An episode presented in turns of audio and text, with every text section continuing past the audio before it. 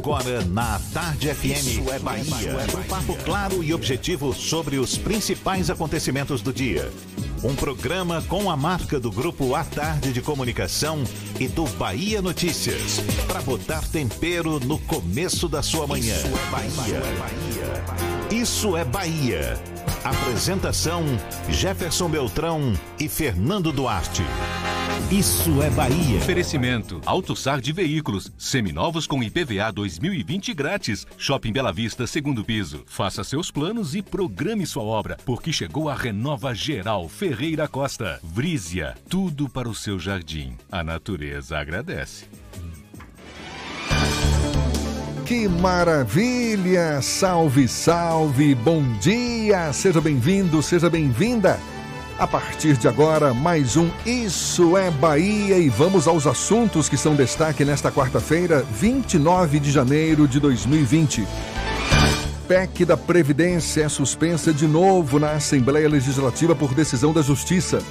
Mãe denuncia ato de racismo contra os filhos em estação do metrô de Salvador. Jiboia é achada presa em luminária de hospital da capital e resgatada pela Guarda Civil. Chuva acaba com plantações e faz preço do tomate dobrar em Salvador. Pela primeira vez, carnaval na capital baiana vai contar com estrutura de pesagem de trios elétricos. Orçamento da UFBA para 2020 vai ser 5% menor em relação ao ano passado. Resultado do SISU 2020 é liberado após STJ atender recurso do MEC. Sem Lucas Arcanjo, mas com o reforço do time A, Vitória enfrenta hoje o Juazeirense pelo Baianão. Bahia derrota o Imperatriz e vence a primeira na Copa do Nordeste. E mais, Bahia é denunciado por irregularidades trabalhistas na Central de Atendimento aos Sócios. São assuntos que você acompanha a partir de agora no Isso é Bahia. Programa, como sempre, recheado de informação, com notícias, bate-papo, comentários para botar tempero no começo da sua manhã. Junto comigo, senhor Fernando Duarte. Bom dia! Bom dia, Jefferson. Bom dia, Paulo Roberto na operação, Rodrigo Tardio e Vanessa Correia na produção.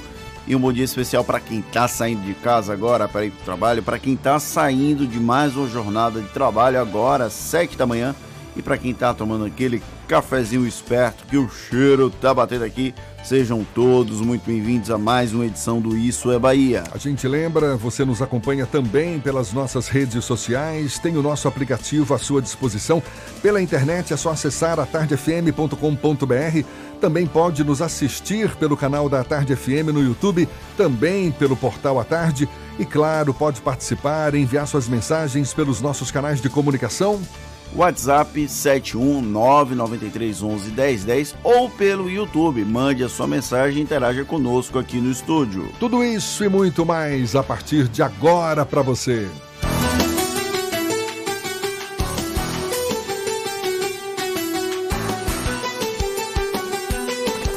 Isso é Bahia. Previsão do tempo. Uma quarta-feira que começou com o céu parcialmente encoberto, sol no meio de nuvens, mas já brilhando forte a temperatura agora, 26 graus. Será que vem chuva por aí? Walter Lima é quem tem as informações. Bom dia, seja bem-vindo, Walter. Muito bom dia, Jefferson. Olha, pelo menos para a capital não há previsão de chuva. Afinal, já choveu mais cedo em alguns pontos aqui da capital baiana e na região metropolitana de Salvador. Mas nada que vai trazer muitas preocupações, viu? Bom dia para você, bom dia para o nosso Fernando, o Super Paulinho, o nosso Rodrigo, a Vanessa e a você que está na nossa companhia aqui na Tarde FM. A quarta-feira será marcada em Salvador por sol e poucas nuvens, com os termômetros aí chegando a 31 graus de máxima. Agora, em alguns municípios da região metropolitana, pode chover por um período mais longo e em momentos alternados do dia, como São Sebastião do Passé, Mata de São João, Dias d'Ávila e Candeias, todo mundo ligado com a gente. Essa previsão também está aí para alguns municípios do Recôncavo, entre eles Salbara, Maragogipe e Cruz das Almas, onde a máxima chega aos 32 graus, inclusive na cidade de Cabaceiras do Paraguaçu. Já conhece o Tena Lady Discreet Mini Plus? Um absorvente para incontinência urinária especial para você ter um dia a dia com conforto e segurança. Uma novidade Tena, feita para a sua total descrição.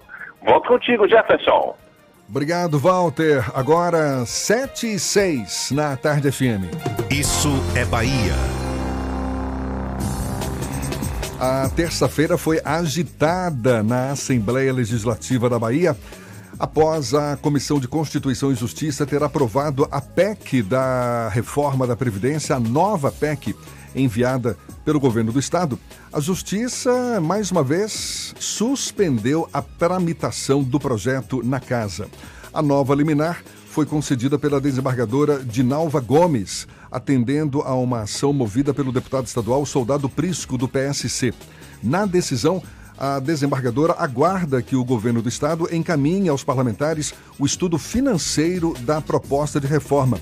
A previsão era de que a proposta fosse a plenário nesta quinta-feira, portanto, amanhã. O assunto, claro, é tema do comentário político de Fernando Duarte. Isso é Bahia. Política. A Tarde FM. A tramitação da reforma da Previdência na Bahia mostrou que o governo não consegue impor seu ritmo sempre. No caso, coube ao Tribunal de Justiça do Estado da Bahia desacelerar a aprovação iminente das alterações no sistema previdenciário dos servidores públicos baianos. Depois de conceder a suspensão a pedido do deputado Hilton Coelho, do PSOL, ainda na primeira proposta de emenda à Constituição, que acabou retirada, inclusive, Dessa vez foi um pedido do deputado estadual Soldado Prisco, do PSC, que derrubou um balde de gelo na celeridade esperada para a apreciação da reforma. Para além da questão do mérito, do mérito dessa questão, a matéria impactará também membros do Judiciário Baiano. Apenas por isso, já se garante o interesse de membros do TJ em acompanhar de perto as decisões do Legislativo como deputados tendem a não questionar muito os projetos remetidos pelo governo, ao emperrar um pouco a tramitação acelerada, as desembargadoras que já se manifestaram monocraticamente deram um freio de arrumação para impor certa cautela. É a lógica do remédio amargo que precisa ser dado, porém a dosagem precisa ser correta para não causar um outro mal. O governo dificilmente vai admitir porém fez uma manobra muito arriscada ao pedir prioridade para um projeto tão complexo como a reforma da Previdência.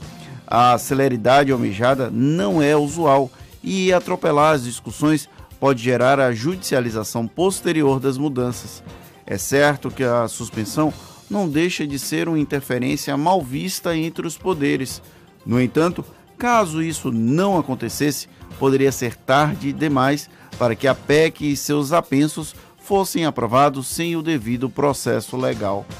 O mais ilógico do resultado dessas duas decisões judiciais é que essa convocação extraordinária para que deputados votassem ainda em janeiro a reforma da Previdência será inócua e deve custar cerca de 3 milhões de reais aos cofres públicos.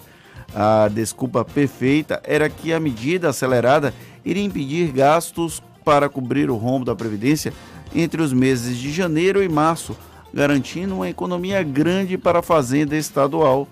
Agora, com a tramitação subjúdice, o prazo estendido deve ser mantido, já que fevereiro será desfalcado pelo Carnaval já não haverá mais o benefício da bonificação extra de 50 mil reais para cada deputado, a não ser que a celeridade seja incentivada com liberação de emendas ou repactuação de cargos, algo que não faz muito estilo do governador Rui Costa.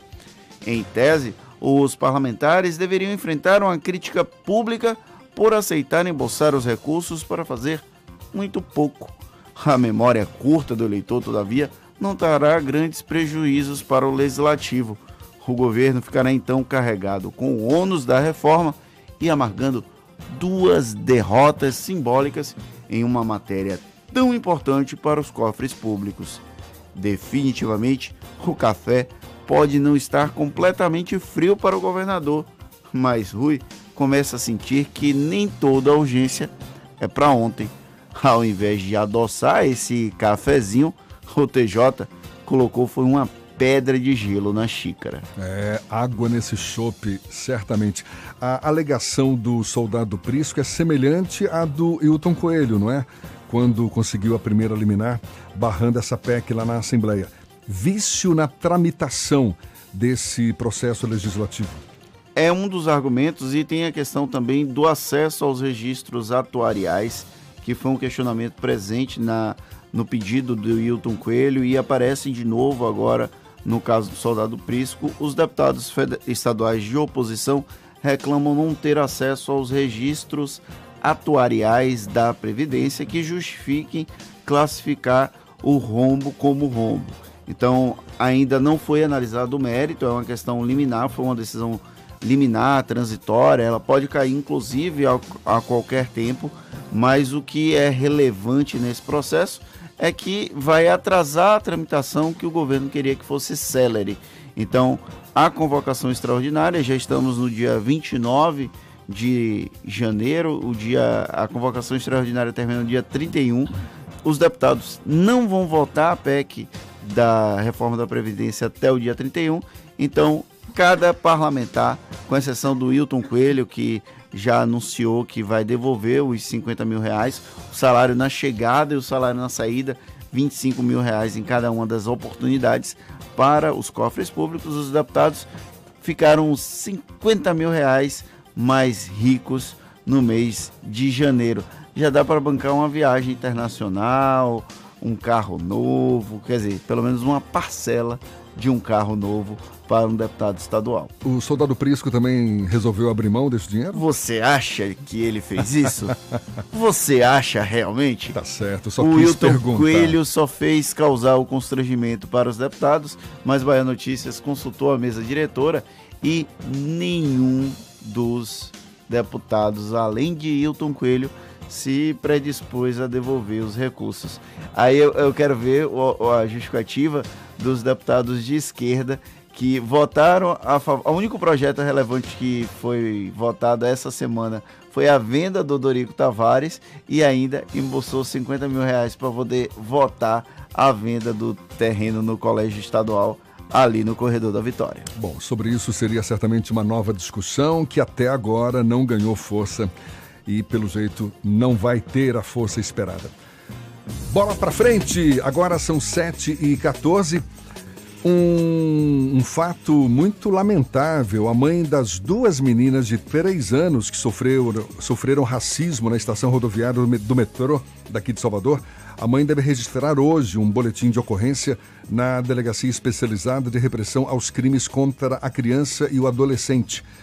De acordo com a mãe das meninas, uma técnica em metalúrgica, a Sandra Wade, um segurança da estação do metrô, chamou as meninas de Bucha 1 e Bucha 2, numa referência né, à esponja lá usada para lavar pratos. Absurdo, isso por conta dos cabelos das duas meninas. Em nota, a CCR Metrô Bahia informou que repudia atitudes racistas ou discriminatórias e afirmou que está apurando o caso. Mais um caso absurdo de racismo que, infelizmente, a sociedade insiste em naturalizar. Temos que dar um basta nessa situação. Temos a questão do racismo estrutural, racismo institucional e esse caso gritante envolvendo duas crianças, duas menininhas lindas de 3 anos de idade. Surreal que isso tenha acontecido, que isso ainda aconteça no nosso país. E atenção, você motorista, a partir de amanhã vai acontecer mudança no tráfego da Avenida Assemineto por causa das obras do BRT. Entre as modificações está o fechamento do retorno localizado nas proximidades da Rua da Polêmica. Com isso, o motorista que trafega na avenida e deseja retornar sentido Shopping da Bahia vai precisar acessar a via marginal para fazer o novo retorno nas proximidades do edifício Cidadela. Em relação ao transporte público, o ponto de ônibus que funciona ao lado do viaduto Raul Seixas vai ser realocado para a Igreja Universal. O ponto que fica do lado oposto do McDonald's vai ser desativado instalado ao lado da entrada da Rua da Polêmica, próximo ao posto Shell. As mudanças no transporte público vão começar a partir de sábado, quando 35 linhas passarão a trafegar na via marginal da Avenida ACM, sentido Rio Vermelho, desde a Igreja Lucaia até a ladeira da Cruz da Redenção. A gente recentemente falou foi de um jacaré achado embaixo de um carro, não foi? Agora, olha só, mais um susto, uma jiboia com pouco mais de um metro e aproximadamente um quilo foi encontrada ontem presa em uma luminária do Hospital Sara, aqui em Salvador. O animal foi visto por funcionários que acionaram o Grupo Especial de Proteção Ambiental. A equipe retirou a cobra, que estava em local de difícil acesso, para o resgate. Pelo menos ninguém ficou ferido, só mesmo assistindo ali a operação. O animal foi entregue ao zoológico da capital para ser avaliado por um veterinário e depois vai ser entregue de novo à natureza. Uma cobra invasora da área urbana. E Coitada. bem aqui pertinho, inclusive, no Hospital Sara, é, os homens invadindo o habitat natural dos animais e aí os animais, uma hora, vão aparecer, vão Dando cobrar essa troco. conta. São 7h17 na tarde FM.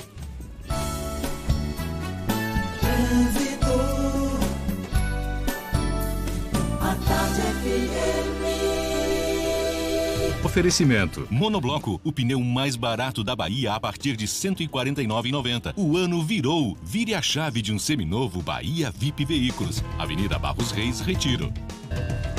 Já estamos sobrevoando a grande Salvador. Cláudia Menezes, nossa repórter aérea, já tem novidades. Bom dia, seja bem-vinda, Cláudia. Bom dia para você, Jefferson. Bom dia especial aí para toda a turma do Isso é Bahia. Olha, estou acompanhando agora a movimentação na paralela. Está congestionada no sentido rodoviária, nas imediações da estação Flamboyant. Isso por causa da movimentação das escolas nessa região. É um longo trecho de lentidão. Por isso, se você vai sair de Itapuã, já pegue a orla para chegar no centro da capital. Vai ser bem mais tranquilo para você. Vai por mim. Inauguração da nova loja iPlace no Salvador Shopping, dia 31 de janeiro ao meio-dia. Não perca. Volto contigo, Jefferson. Obrigado, Cláudia. A Tarde FM de carona com quem ouve e gosta. Chuva acaba com plantações e faz preço do tomate dobrar na capital baiana. Os detalhes você acompanha ainda nesta edição. E novidade no Carnaval de Salvador 2020: os trios elétricos vão ser pesados durante a folia. A gente dá os detalhes também já já. E ainda leva um papo com o deputado estadual Niltinho, do Progressistas, pré-candidato à Prefeitura de Salvador. Então, tudo isso já já, agora 7h19 na Tarde FM. Você está ouvindo Isso é Bahia. Vem pra Cresalto. Vem pra Cresalto. Na Cresalto é 100% de chance de você sair de carro novo. Cronos Drive 1.3 com central multimídia por 54.990 com seu usado na troca. E você ainda ganha todas as vantagens do Clube Cresalto. E mais, todo o estoque de seminovos com preço imbatível. Taxa de 0,89 e transferência grátis. Cresalto é Fiat.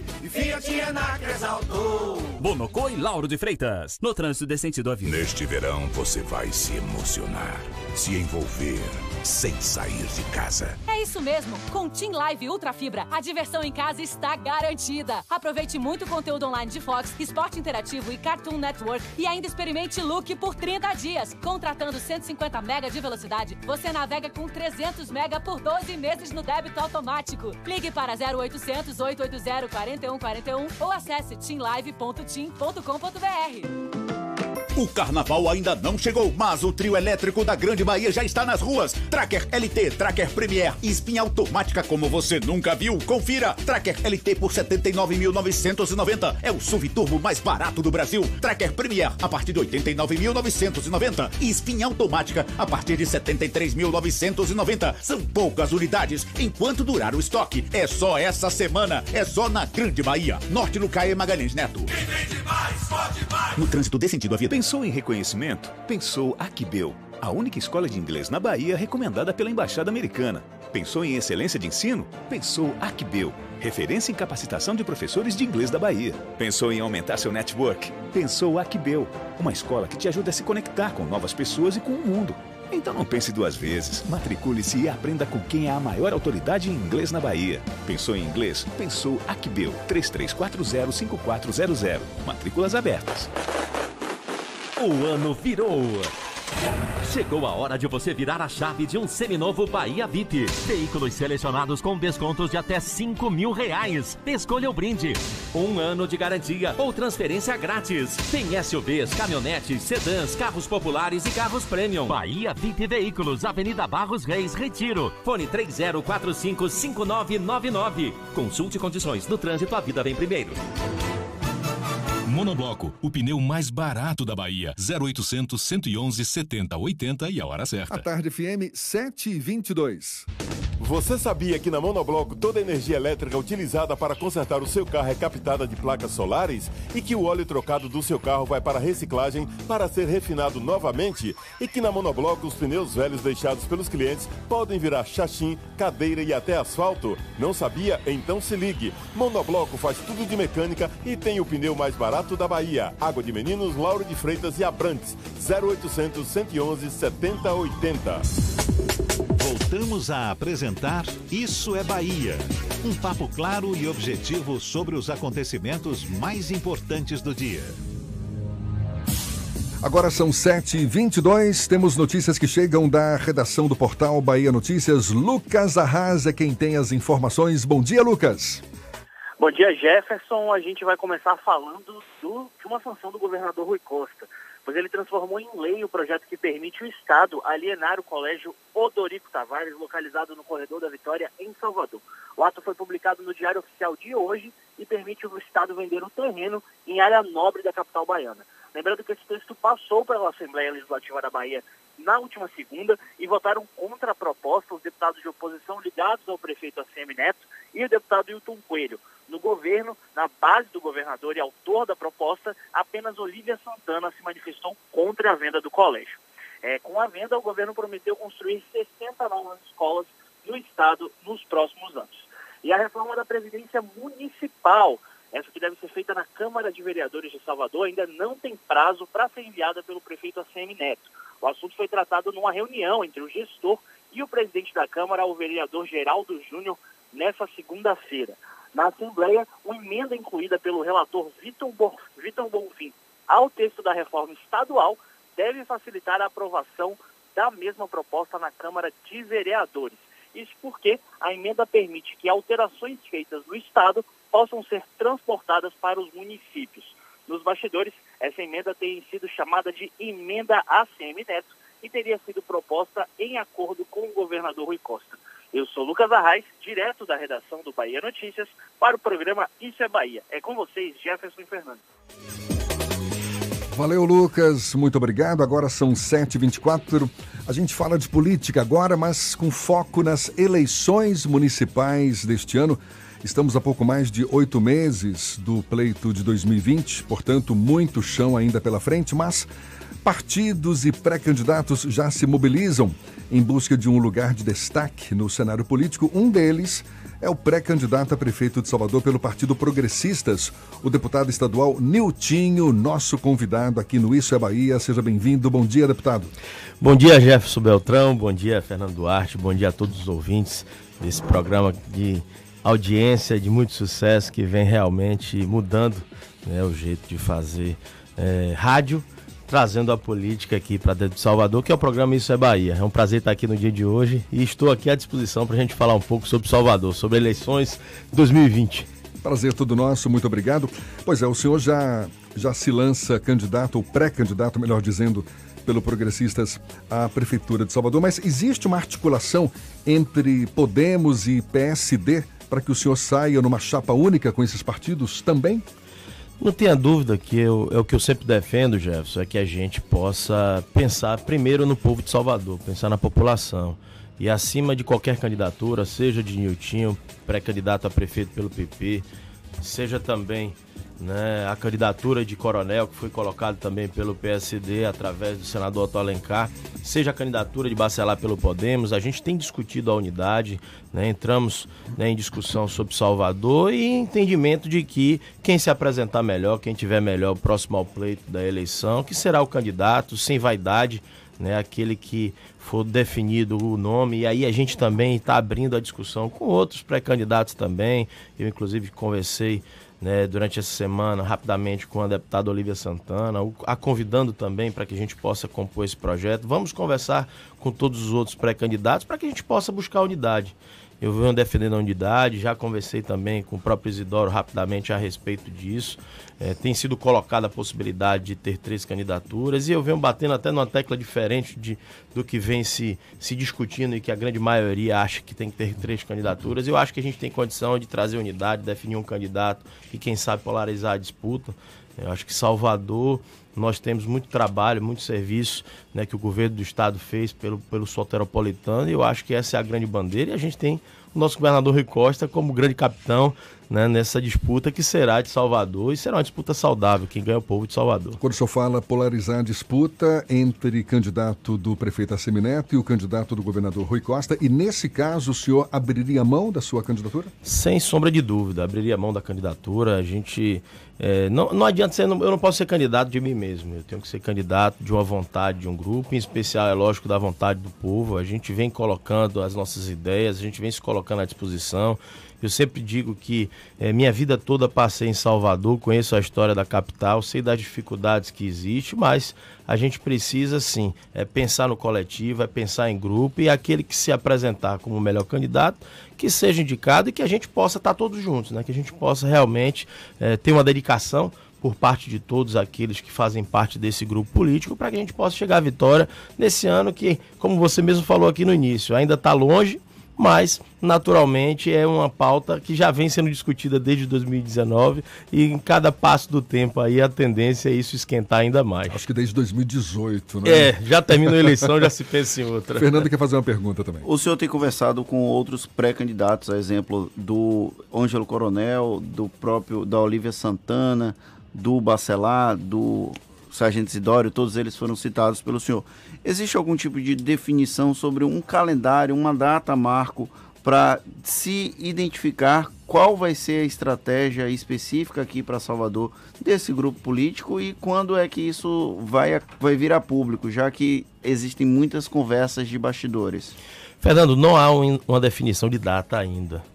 É, há, há, a possibilidade do PT colocar uma candidatura. Ontem, inclusive, a imprensa colocou de que o ex-presidente Lula disse que não abriria mão de ter candidaturas do PT nas capitais, então ainda há né, essa interrogação de quem será o nome. O governador Rui Costa deu entrevista na segunda-feira, citou alguns, alguns pré-candidatos, inclusive citou o nosso nome, e ele falou que no dia 2 de fevereiro terá surpresa, terá novidade. Possivelmente 2 de fevereiro ele fará o anúncio né, do candidato do PT. Mas a partir dessa, de, dessa decisão é que a gente vai conseguir né, realmente ter mais ou menos o panorama de quem serão os pré-candidatos e sentar e discutir se de fato vai ser três candidaturas, que eu acho que é o que está mais próximo, apesar de eu defender né, um formato diferente, mas é o que está mais próximo, é manter três candidaturas. E aí é o que se coloca, é a candidatura de Isidoro, é natural, Isidoro vem nesse momento liderando as pesquisas em Salvador, você tem uma candidatura de centro, né, que é essa discussão que a gente vem cada dia mais intensificando e que a gente pode, não significa por ser partidos mais de centro, centro-esquerda não significa que os partidos que estão na esquerda não possam participar dessa discussão e quem quiser de fato participar também, fazer parte dessa discussão de grupo vai sim ser muito bem-vindo e pode ser também o candidato da esquerda que vier fazer parte desse grupo e a candidatura da esquerda que tem sido muito colocada que provavelmente o PT vai ter que manter essa candidatura e deva ser a candidatura da esquerda. Agora, a data, a gente vai precisar sentar com o governador, o governador né, tem conversado é, com a gente de que a gente espere um pouco mais para que realmente feche essa definição do PT e que possa de fato começar a estreitar de fato, ver exatamente quem são os nomes habilitados, colocados. Eu defendo é, e falo em todos os veículos da imprensa que a gente precisa é, ter muito mais maturidade nessa definição. A gente precisa não ficar em cima e baseado em pesquisas quantitativas, essas pesquisas que você costuma ver e que têm sido divulgadas. A gente precisa fazer pesquisas qualitativas, a gente precisa entender o que é que Salvador quer, o que é que o eleitor de Salvador quer. Não adianta o que Newton quer se não é o que a população espera de Nilton, ou que vem Nilton como representante para administrar a cidade. Então eu acho que a gente precisa ter um grupo, um grupo que pense, um grupo que estude de fato o que Salvador espera, o que o eleitor de Salvador espera do próximo gestor, e assim a gente possa definir quem de fato é o candidato habilitado para que a gente possa vencer essas eleições e de fato trabalhar tão quanto o governador Rui Costa vem fazendo no governo do estado da Bahia, que a gente possa trazer tudo isso para Salvador com maior intensidade e, é lógico, com essa parceria e sintonia. Entre os defensores de candidaturas triplas da base do governo aqui em Salvador, existe uma lógica de que haverá um candidato do campo conservador, que seria a representação do Sargento Isidório, um candidato de esquerda, que seria representado por uma candidatura talvez do PSB, do PT e do PCdoB, e uma candidatura mais alinhada com a centro-direita, PSD, o Progressistas e o Podemos, seria mais ou menos os partidos que transitam nessa, nesse espectro político. Desses três nomes, Bacelar, Niltinho e Ângelo Coronel, que são os três nomes colocados pelos partidos qual vai ser o gap, qual vai ser o gancho para que um deles seja alçado ao candidato, à candidatura real a prefeito de Salvador? É, deixamos bem claro, né, entre a gente, de quem se apresentar melhor, quem realmente né, apresentar números e dentro de uma pesquisa qualitativa também a gente identificar que tem o melhor perfil para essa disputa será o candidato indicado. É, a gente, tanto eu como Coronel, como Bacelar, a gente tem batido muito na tecla que não há vaidade de nenhum, de, de nenhum dos três nomes. O que a gente quer é realmente um projeto com solidez, um projeto com condição de realmente representar a cidade de Salvador, ser o gestor da cidade de Salvador. E eu não tenho dúvida que os três estão habilitados, todos os três têm experiência na gestão, na gestão privada, na gestão pública, têm experiência na política. Eu acho que é, todos três aí, quem realmente for escolhido, só vai ter a acrescentar e não tenho dúvida, fará um grande governo em Salvador. Há uma disputa não posta entre PSD e progressistas aqui na Bahia pelo protagonismo depois do vácuo do PT. O PT teve uma recuada, deu uma recuada no comparativo de 2008, 2012, 2016 no número de prefeituras. Cresce PSD, cresce progressistas que hoje disputam esse protagonismo.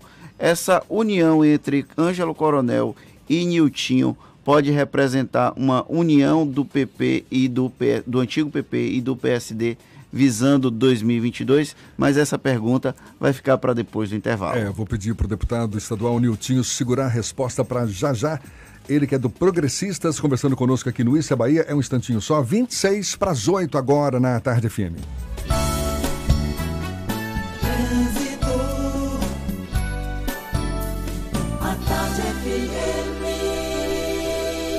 Oferecimento. Monobloco, o pneu mais barato da Bahia a partir de R$ 149,90. O ano virou. Vire a chave de um seminovo Bahia VIP Veículos. Avenida Barros Reis, Retiro.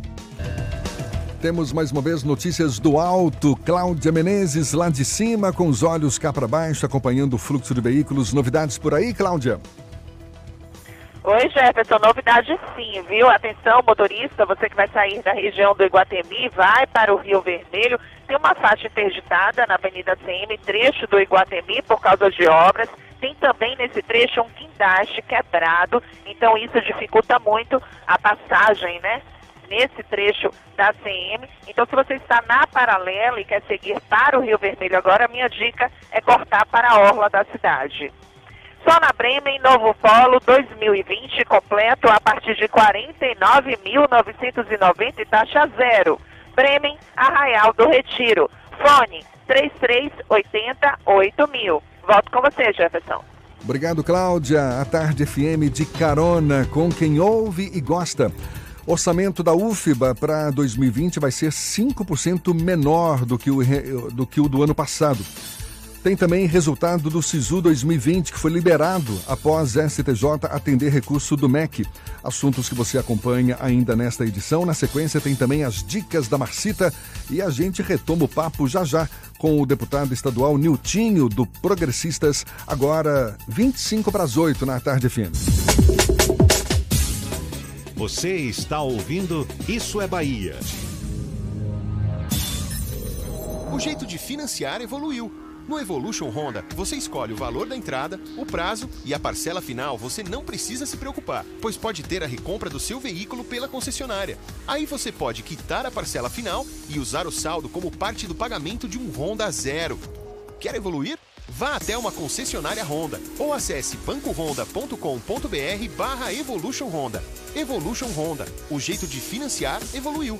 No trânsito, dê sentido à vida. Se o corpo é magro, se o músculo é fraco, o que a gente quer? Saúde!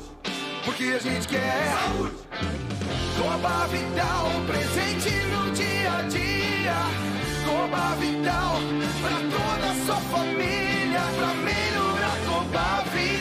Coba Vital é um estimulante de apetite para crianças e adultos que desejam crescer e ter o peso adequado. Coba Vital, para aumentar a fome de saúde. Coba Vital é um medicamento. Seu uso pode trazer riscos. Procure o um médico e farmacêutico. Leia a bula. O carnaval ainda não chegou, mas o trio elétrico da Grande Bahia já está nas ruas. Tracker LT, Tracker Premier e espinha automática como você nunca viu. Confira. Tracker LT por 79.990. É o SUV turbo mais barato do Brasil. Tracker Premier a partir de 89.990 e espinha automática a partir de 73.990. São poucas unidades enquanto durar o estoque. É só essa semana. É só na Grande Bahia. Norte no Caê Magalhães Neto. No trânsito dê sentido à vida. Você sabia que na Monobloco os pneus velhos deixados pelos clientes podem virar chachim, cadeira e até asfalto? E que a Monobloco apoia o esporte amador e a cultura? E que também na Monobloco uma parte do lucro do serviço do seu carro você pode direcionar para algumas instituições beneficentes? Não sabia? Então se ligue. Monobloco faz tudo de mecânica e tem o pneu mais barato da Bahia. Água de Meninos, Lauro de Freitas e Abrantes. 0800 111 7080. Ano novo, seu Volks também é na Nevada. Baviera. T-Cross Sense, o mais completo da categoria por apenas 57.629 para BCD. O lançamento da Volkswagen, o T-Cross Sense, por apenas 57.629 para PCD. E ainda, te auxiliamos na retirada das isenções. Vem para a Baviera, ano novo, seu Volks também. Fazer parte da nova Volkswagen Vale. Baviera, Avenida ACM e Guatemi, 3340-3190. No trânsito dê sentido à vida, consulte condições. Central Papelaria, os melhores preços e a maior variedade em material escolar e escritório da Bahia e a hora certa. A tarde FM 22 para as 8. A maior variedade em material escolar e preço baixo tá na Central Papelaria. Mochila de costas a partir de R$ 29,90. Mochila com rodinha mais lancheira a partir de R$ 99,99. Lápis de cor compacto Nelpen por apenas R$ 5,49. Hidrocor compacto Nelpen somente R$ 5,99. Aceitamos todos os cartões e para te atender ainda melhor, a Central Papelaria dobrou o tamanho da loja e do estacionamento. Central Papelaria, a maior variedade em material escolar da Bahia. Lauro de Freitas 3369 9000. Voltamos a apresentar Isso é Bahia. Um papo claro e objetivo sobre os acontecimentos mais importantes do dia. Agora, 21 para as 8 na tarde FM, seguimos juntos por aqui. Já já tem as dicas da Marcita. Primeiro, notícias que chegam da redação do Portal à Tarde. Thaís Seixas Apostos. Bom dia, Thaís. Oi, Jefferson, bom dia. Bom dia, Fernando e aos nossos ouvintes do Isso é Bahia. Olha só, a festa de Emanjá, que movimenta o Rio Vermelho neste domingo, vai contar com um esquema especial de trânsito e transporte para quem vai reverenciar a Rainha das Águas. A Transalvador vai montar bloqueios a partir do sábado entre a Rua da Paciência e a Avenida Juraci Magalhães Júnior, passando pela Avenida Cardeal da Silva, Largo da Mariquita e Rua Odilon Santos. Também haverá desvio no trânsito na Avenida Oceânica e nas ruas Oswaldo Cruz e Conselheiro Pedro Luiz. As opções de tráfego são as avenidas Oceânica, Anita Garibaldi, Juraci Magalhães Júnior, Cardeal da Silva e Vasco da Gama. Já a operação de 15 linhas de ônibus será prorrogada até uma da manhã de segunda-feira. As alterações no trânsito e as linhas com horário ampliado estão disponíveis no hot site à tarde verão. E olha só, o Conselho Municipal do Carnaval divulga a programação dos circuitos oficiais da festa. A relação de blocos e entidades que participam da folia foi divulgada ontem e confirmada pelo presidente do Conselho, Jairo da Mata. Somente os trios independentes ainda não foram incluídos na lista. O carnaval desse ano será marcado por diferentes comemorações, entre elas os 70 anos de criação do trio elétrico. Além disso, serão celebrados os aniversários de 40 anos do Olodum e dos blocos Eva e Cheiro de Amor e os 45 anos do bloco Alvorada. A lista com as atrações também pode ser acessada no hot site à tarde verão. Essas e outras notícias você confere no portal atarde, atarde.com.br. Volto com você, Jefferson. Obrigado, Thaís. 7h40, aqui na Tarde FM você ouve, gosta e se diverte. Shows, dança, teatro, música, diversão. Ouça agora as dicas da Marcita, com Márcia Moreira.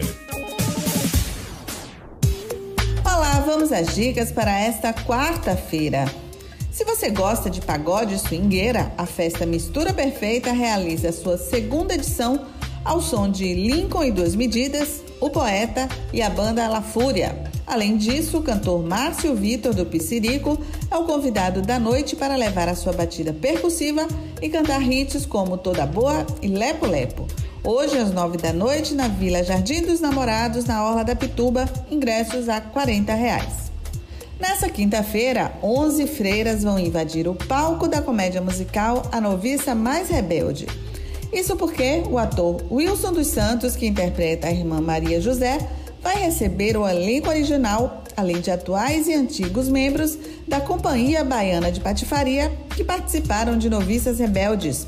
Os atores Beto Mettin, Diogo Lopes Filho, Fernanda Paquelê, Fernando Marinho, Lelo Filho, entre outros, voltam a vestir os hábitos das freiras do convento Salim Barri em participações especiais ao longo da noite. Essa sessão exclusiva vai celebrar de maneira inédita os 25 anos da estreia do musical Noviças Rebeldes. Amanhã, às 8 da noite, no Teatro Sesc Casa do Comércio, ingressos a 50 e 25 reais. O 16º Festival Internacional de Artistas de Rua da Bahia está com inscrições abertas até o dia 16 de fevereiro. Podem participar espetáculos e artistas que atuem nas áreas de música, mímica, acrobacia, ilusionismo, comicidade, dança, teatro, poesia e artes plásticas. A inscrição é realizada pelo site festivalderrua.com. Esse ano, o Festival Internacional de Artistas de Rua vai acontecer de 12 a 21 de março em Salvador e nas cidades de Senhor do Bonfim e Morro do Chapéu. Para saber mais da cena cultural, basta seguir o meu Instagram, Dicas da Marcita. Beijos e boa diversão. Isso é Bahia. Apresentação: Jefferson Beltrão e Fernando Duarte. A Tarde FM. Quem ouve, gosta.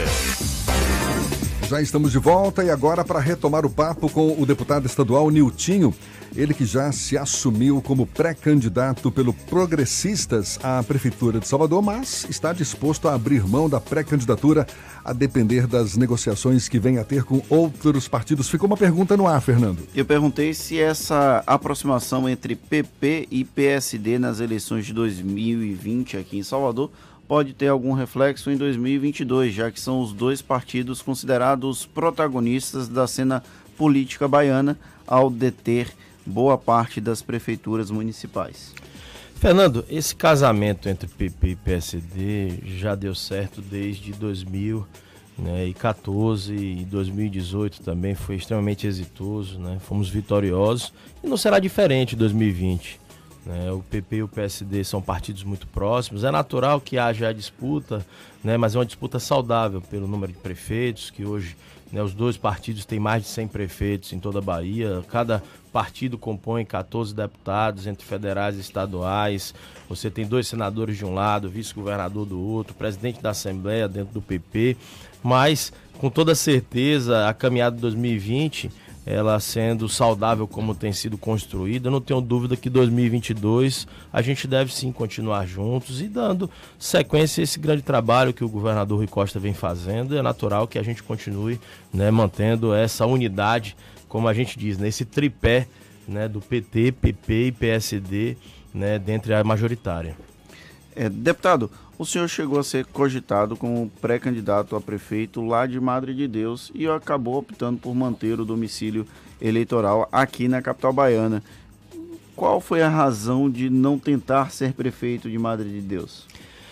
Eu acho que tudo na vida a gente tem que né, ter a vontade de fato né, de disputar e de, e de fato administrar o município. Eu tenho uma história em Madre de Deus, eu apesar de nascer e me criei em Salvador, eu construí uma história de vida lá também.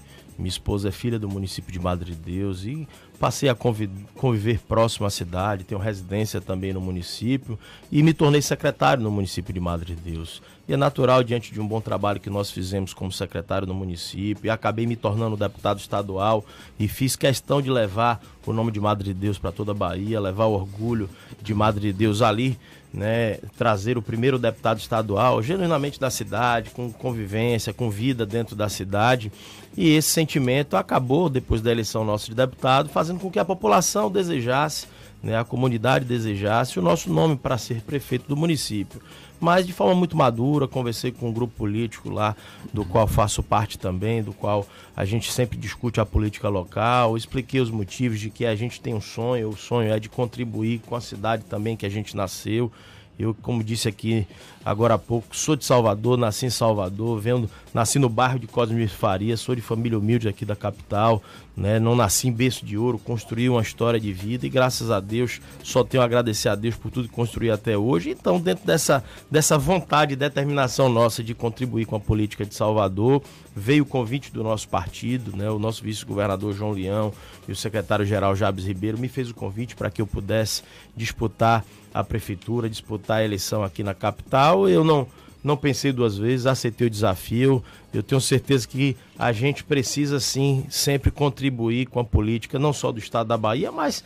daquela cidade onde a gente nasceu, construir uma história de vida. E essa é a nossa meta, construir uma história aqui em Salvador. Deputado Niltinho, para a gente encerrar, o senhor falou agora há pouco, na primeira parte do nosso papo, que é preciso fazer mais pesquisas qualitativas junto à população de Salvador para perceber exatamente os anseios da população. Aí eu queria perguntar: o senhor já identifica quais são esses anseios da população eh, em relação ao próximo prefeito de Salvador? E caso o senhor saia de fato candidato pelo Progressistas, por que os eleitores deveriam confiar no senhor como candidato a prefeito? É interessante a pergunta, Jefferson, porque quando eu falo qualitativa, é o que eu, eu disse aqui você acabou de falar.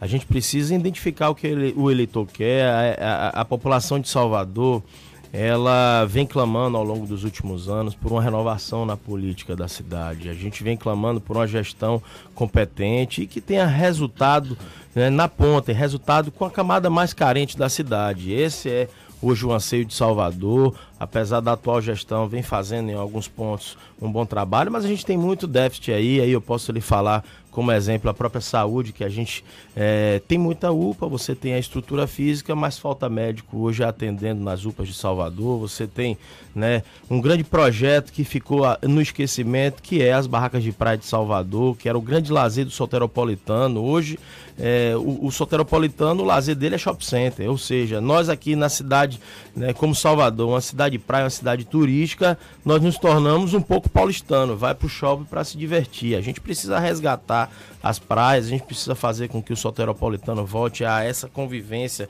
com o lazer, que é um lazer barato e um lazer acessível a todos. Então tem muitas ações em Salvador que está a desejar e que deve muito. E não tenha, e não tenha dúvida, e quando você me pergunta sobre Niltinho ser prefeito de Salvador, eu me habilito porque não tenho dúvida da nossa capacidade de gestão. Eu que venho do setor privado, que tem uma história de crescimento com muita humildade, não vim de família rica, como falei aqui, Jefferson. Eu tudo que eu conquistei como empresário, eu conquistei com muito trabalho, com muito esforço e tive a oportunidade, como foi dito aqui, de ser secretário municipal, de fazer um bom trabalho por onde passei. Consegui me eleger deputado na minha primeira disputa eleitoral com 46 mil votos em toda a Bahia. Então eu acho que nesse conjunto de ações, nesse conjunto de perfil que a gente tem, eu não tenho dúvida que a gente consegue sim administrar Salvador, fazer um trabalho mais próximo da camada mais carente. E isso eu posso lhe dizer com muita, com muita é, tranquilidade. Eu sempre tive relação com a camada mais carente, sempre fui uma pessoa muito próxima da, da população de Salvador, porque nasci e me criei aqui. E não tenho dúvida que essa unidade que a gente está trazendo, se o nome de Nilton for escolhido, o grupo nosso, o grupo do governador Rui Costa, pode ter a certeza que nós vamos sim fazer um grande governo. Deputado estadual Niltinho do Progressistas, conversando conosco aqui no Isso é Bahia. Muito obrigado e um bom dia para o senhor. Eu que lhe agradeço, Jefferson Beltrão, agradeço também a você, Fernando Duarte, a todos que estão nos ouvindo e mais uma vez parabéns para esse grande programa. Isso é Bahia, líder em audiência aqui na capital e em toda a Bahia. Maravilha, muito obrigado. Agora 7h50 na tarde FM. Isso é Bahia. Economia. A Tarde FM. Bom dia, Jefferson. Bom dia, Fernando. Bom dia, queridos ouvintes da Tarde FM. Ontem foi um dia de recuperação nos mercados. O Ibovespa fechou em alta de 1,74%, cotado a 116.478 pontos. Já o dólar fechou em queda de 0,37, cotado a R$ 4,19.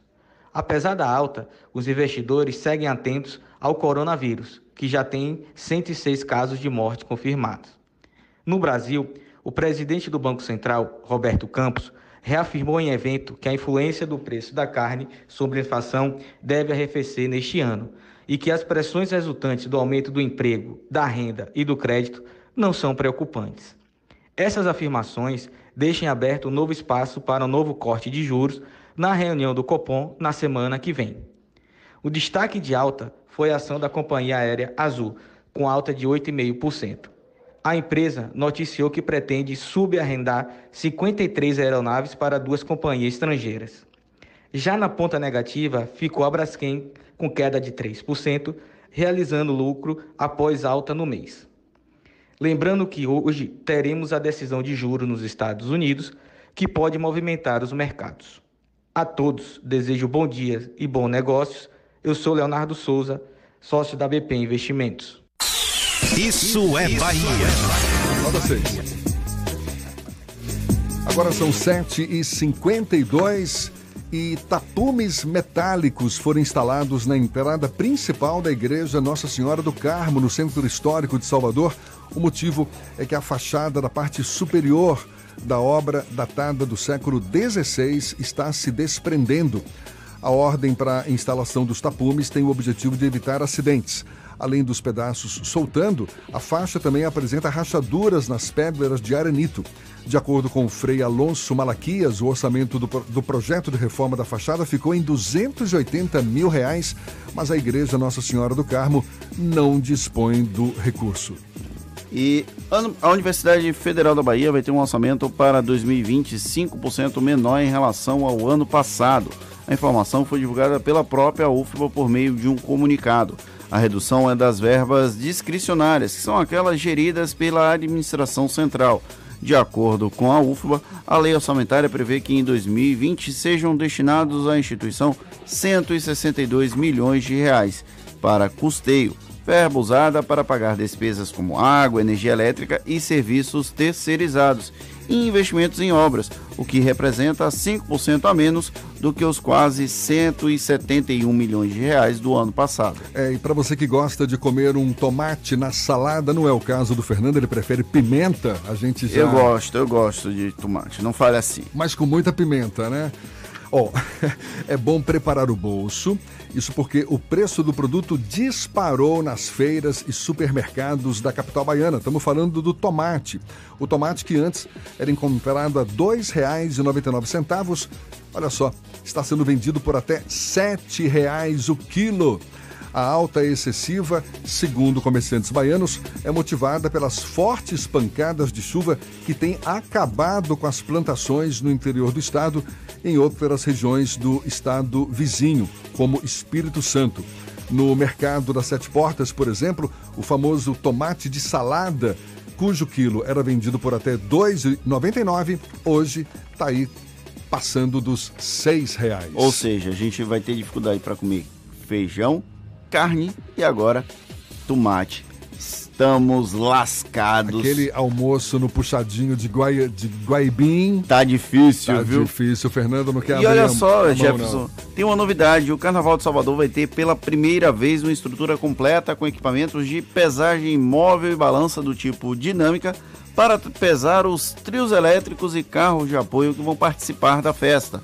A medida adotada pela Saltua, a Superintendência de Turismo de Salvador, atende a uma recomendação do Ministério Público da Bahia. Na verdade, a empresa Salvador Turismo, a Saltu.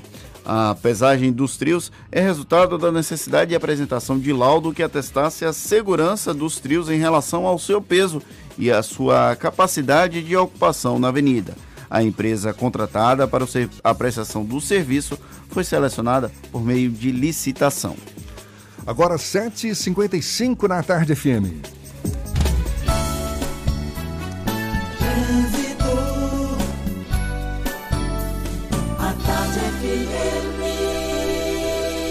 Oferecimento. Monobloco, o pneu mais barato da Bahia a partir de R$ 149,90. O ano virou. Vire a chave de um seminovo Bahia VIP Veículos. Avenida Barros Reis, Retiro. A gente volta a falar lá de cima. Cláudia Menezes tem novidades para os nossos motoristas. É você, Cláudia. Tenho sim, viu, Jefferson? Acompanhando aqui a movimentação na BR-324. E se você, motorista, vai sair de Salvador e vai para o interior do estado, a hora é essa. Movimento bem tranquilo na rodovia até Feira de Santana. No sentido oposto, também tenho informação de Feira a Salvador. São poucos de intensidade no trecho de Pirajá, mas na chegada mesmo à capital, mas nada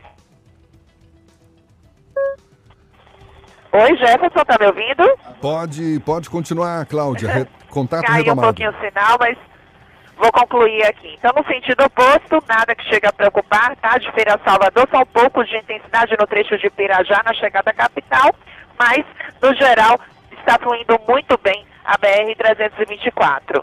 Inauguração da nova loja iPlace no Salvador Shopping, dia 31 de janeiro, ao meio-dia. Não perca. Volto contigo, Jefferson.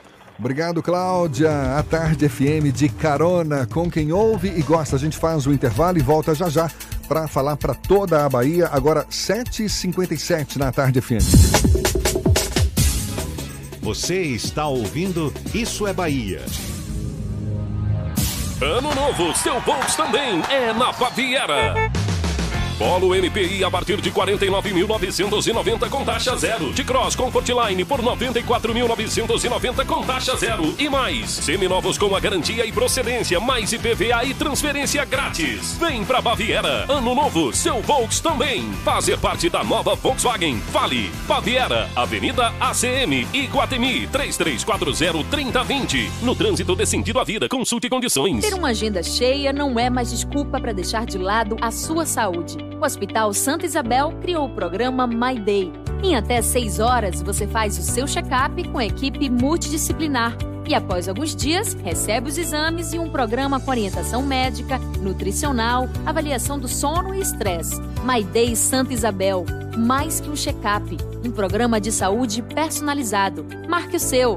2203-8100. Neste verão você vai se emocionar, se envolver, sem sair de casa. É isso mesmo. Com Team Live Ultra Fibra, a diversão em casa está garantida. Aproveite muito conteúdo online de Fox, Esporte Interativo e Cartoon Network e ainda experimente Look por 30 dias. Contratando 150 mega de velocidade, você navega com 300 mega por 12 meses no débito automático. Ligue para 0800 880 4141 ou acesse teamlive.team.com.br. Chega a Salvador o E-Musical, um curso de teatro musical com turmas para crianças, adolescentes e adultos, incluindo opção bilíngue. Início das aulas 3 e 4 de fevereiro, em parceria com a Casa Agnaldo Silva de Artes de São Paulo, de um dos maiores dramaturgos do Brasil. Aula inaugural e palestra sobre carreira artística e oportunidades no mercado de trabalho, com Georgia Freire, atriz e diretora-geral da Casa Agnaldo Silva de Arte. Vagas limitadas. Informações 35610077. O sabor que contagia, alegria e disposição. Energize o seu dia e leve a vida com mais emoção. dê um up em sua vida. Recarregue a sua energia com Enerap. Enerap, mais energia no seu dia a dia. Recarregue a sua energia com Enerap. Acredite no seu jeito único de cuidar do seu bebê. Isso nos inspirou a criar Huggies Supreme Care, fralda roupinha que se ajusta sozinha para que seu bebê fique sempre protegido e confortável, de forma tão única como em seu abraço. O ano virou.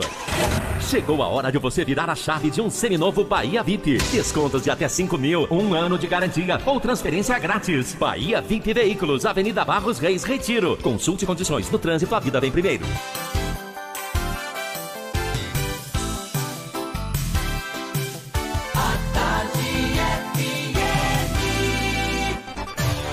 Atenção, emissoras afiliadas à Tarde FM.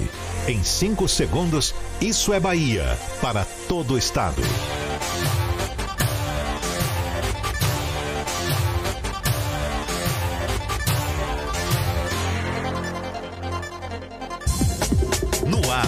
Isso é Bahia. Informação com a marca do Grupo A Tarde e do Bahia Notícias. Política, segurança, saúde, cidadania. Isso é Bahia.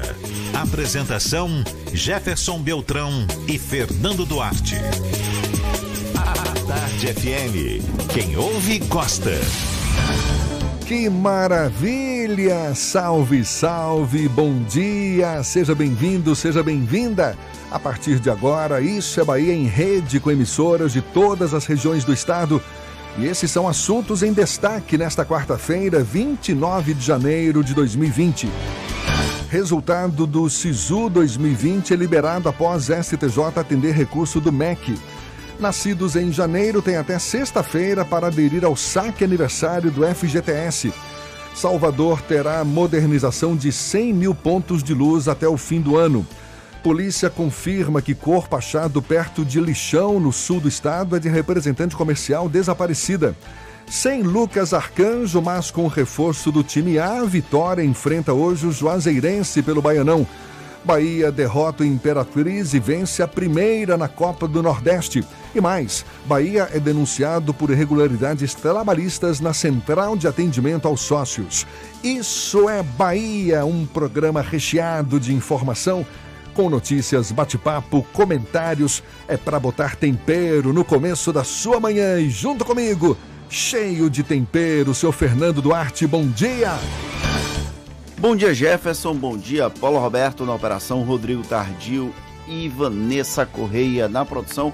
E um bom dia mais que especial para as nossas queridas emissoras parceiras e afiliadas a Cultura FM de Paulo Afonso, Líder FM de Irecê, Cidade FM de Luiz Eduardo Magalhães, Itapuí FM de Itororó, Eldorado FM de Teixeira de Freitas, RB Líder FM de Rui Barbosa, Serrana Líder FM de Jacobina, Baiana FM de Itaberaba, 93 FM de Jequié, Interativa FM de Itabuna e Ativa FM de Eunápolis. Sejam todos muito bem-vindos a mais uma edição do Isso é Bahia. A gente lembra, você nos acompanha também pelas nossas redes sociais, tem o nosso aplicativo pela internet é só acessar atardefm.com.br. Pode também nos assistir pelo canal da Tarde FM no YouTube, também pelo portal A Tarde e, claro, participar e enviar suas mensagens pelos nossos canais de comunicação. Fernando, por favor. WhatsApp no 71993111010 e também pelo YouTube. Mande a sua mensagem e interaja conosco aqui no estúdio. Tudo isso e muito mais a partir de agora para você.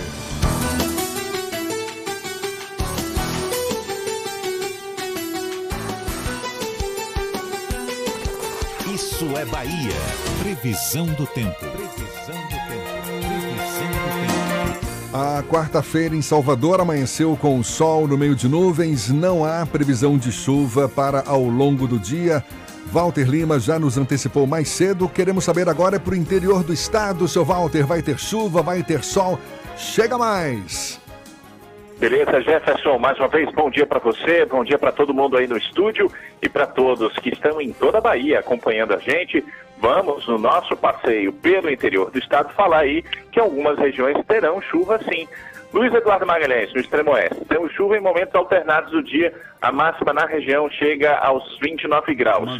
Você Irecê, na nossa companhia, só deve chover agora pela manhã, viu? Depois o sol prevalece, a máxima chega aos 30 graus. No centro-sul, damos um bom dia a todos em Tororó e nos municípios vizinhos, onde temos chuva ao longo do dia. A máxima chega aos 29 graus na região.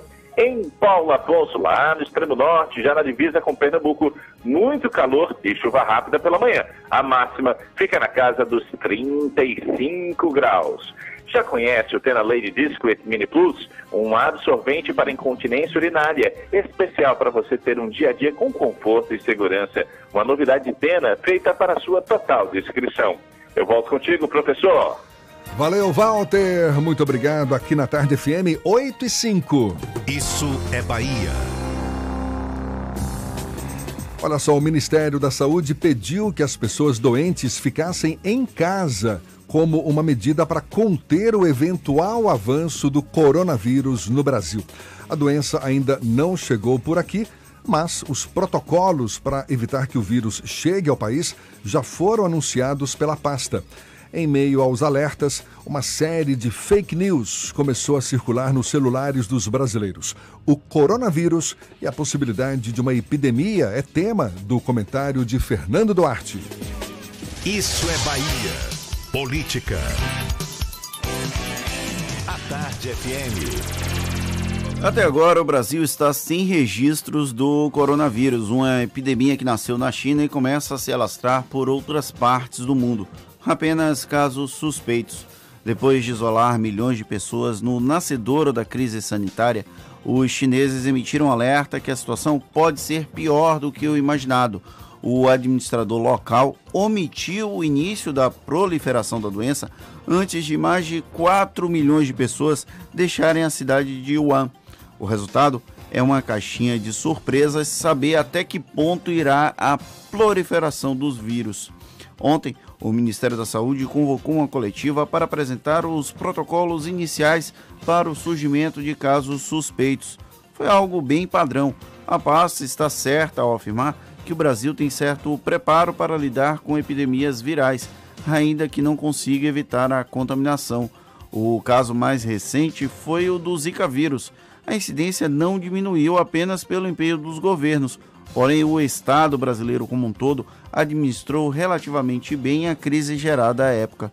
As crianças com microcefalia e as famílias, no entanto, ainda seguem aprendendo a lidar com as consequências desse vírus. Se podemos tirar algo cômico dessa situação, foi a recomendação para que as pessoas doentes fiquem em casa. O difícil é convencer um funcionário que uma gripe simples não é coronavírus para justificar uma falta no trabalho no lugar do patronato, eu ficaria imensamente desconfiado. Afinal, ficar em casa no caso de uma suspeita de uma doença só adia o problema. Pelo menos o Ministério poderia sugerir que uma pessoa doente procure uma unidade de saúde e só então fique em casa. Talvez eu que esteja sendo um pouquinho chato demais a interpretar, ao interpretar a fala do ministro de maneira literal. Outra questão que chama a atenção é a velocidade com que se proliferam as fake news sobre o coronavírus. Ontem eu tive uma crise de riso ao ler que a revista Lupa verificou um tweet falso do jornal o Globo. Nele, a falsa notícia apontava que uma pessoa infectada com coronavírus mordeu a autoridade sanitária ao ser abordada em um aeroporto chinês. Por um minuto, eu achei que estava vendo um prequel dos quadrinhos de The Walking Dead, aquela série que ficou famosa na TV com os zumbis.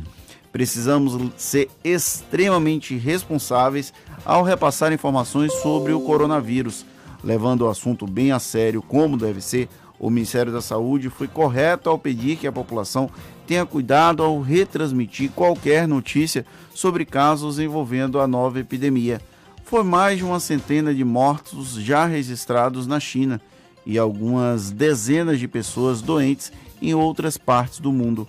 A própria Organização Mundial de Saúde já alterou os alertas sobre o coronavírus, que agora chegam a nível global.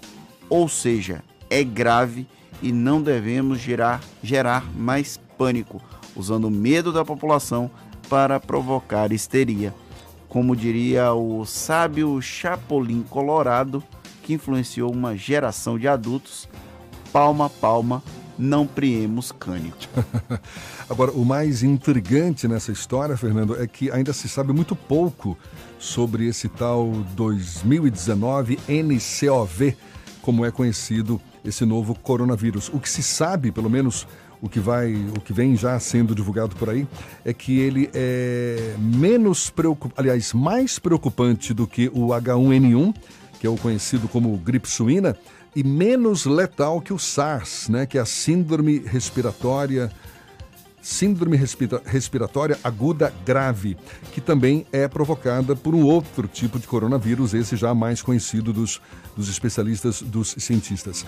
Agora, alarmante, claro, não deixa de ser, porque já deixou dezenas de mortos, milhares de infectados e agora com essa suspeita de três casos aqui no Brasil, né? Sim, e tem uma nova questão que o coronavírus, essa versão, ela pode ser é, transmitida de outras maneiras que não o usual de vírus mais simples, como é, a gripe, é, é, o, o, desculpa, o coronavírus, ele pode ser transmitido pelo ar e entre pessoas, que originalmente é, tinha-se a noção, que tinha-se a ideia de que o coronavírus tinha vindo de morcegos e de é, cobras, e aí agora já se sabe que é, Paulinho fez uma cara de, de surpresa aqui. A suspeita inicial é que o coronavírus tenha partido, tenha nascido essa versão para os humanos num mercado local de Wuhan, lá na China, em que as pessoas costumam, o mercado ilegal de cobras, as pessoas costumam comprar a cobra. Tem essa variação do coronavírus encontrada em cobras, porém é muito parecida com uma versão encontrada também em morcegos. E naquela china, cidade chinesa, as pessoas têm o costume de tomar sopa de morcego. Então, por isso, essa referência aos dois animais. E agora a, o novo coronavírus ele pode ser transmitido entre humanos e isso que aumentou demais o risco de uma pandemia. Exatamente, transmissão de pessoa para pessoa e uma elevação diária de números relatados muito grande, não é? Essa disseminação para outros países tem sido muito rápida, o que faz certamente com que governos espalhados mundo afora fiquem em estado de alerta e é o caso também do Brasil. Agora são 8 e 12 vamos para a redação do portal Bahia Notícias. Lucas Arras tem novidades para gente. Bom dia mais uma vez, Lucas. Bom dia, Jefferson. Bom dia para você que nos escuta de todo o estado. A gente começa falando de um homem que foi preso hoje suspeito de estuprar uma menina de 11 anos em Paulo Afonso. O crime também ocorreu na cidade. O relato conta que a criança teria fugido de casa e ido até a residência do suspeito. Ao longo da madrugada, a mãe descobriu para casa. Então, segunda-feira, a menina voltou a fugir para a casa do homem. Não há mais informações sobre o crime, mas de acordo com a publicação, o suspeito tem 20 anos e foi preso em flagrante. E os baianos André Guanais, irmão do publicitário Izan, o ex-deputado federal Sérgio Torinho Dantas, Juraci Magalhães Neto e Carlos Antônio de Andrade estariam citados em uma delação premiada de Daniel Gomes, que gerou a Operação Calvário. Os quatro são acusados de integrar um sistema de pagamento de propina por meio de contratação do Instituto Sócrates Guanais, as estaduais no Rio de Janeiro. Então, foi homologada pelo Superior Tribunal de Justiça e já resultou na prisão de servidores, ex-servidores e do ex-governador carioca, do ex-governador, desculpa, Ricardo Coutinho. Eu sou Lucas Arraes, direto da redação do Bahia Notícias, para, para o programa Isso é Bahia. É com vocês, Jefferson Fernando. Valeu, Lucas. E uma notícia também local: Salvador vai ter 100 mil pontos de luz modernizados com o sistema LED até o fim de dezembro, com um investimento de aproximadamente 85 milhões de reais. A novidade foi anunciada pelo prefeito ACM Neto durante a entrega das intervenções do programa Iluminando Nosso Bairro, ontem em Palmiúdo. De acordo com informações da Secretaria de Comunicação, a prioridade da iniciativa é iluminar todos os bairros, em especial os mais populosos. No bairro de Palmiúdo, foram modernizados mais de 800 pontos de luz em 162 ruas, com investimento de mais de um milhão de reais. E o ator José de Abreu vai receber no dia 14 de maio a comenda 2 de julho, a maior honraria do Legislativo Baiano.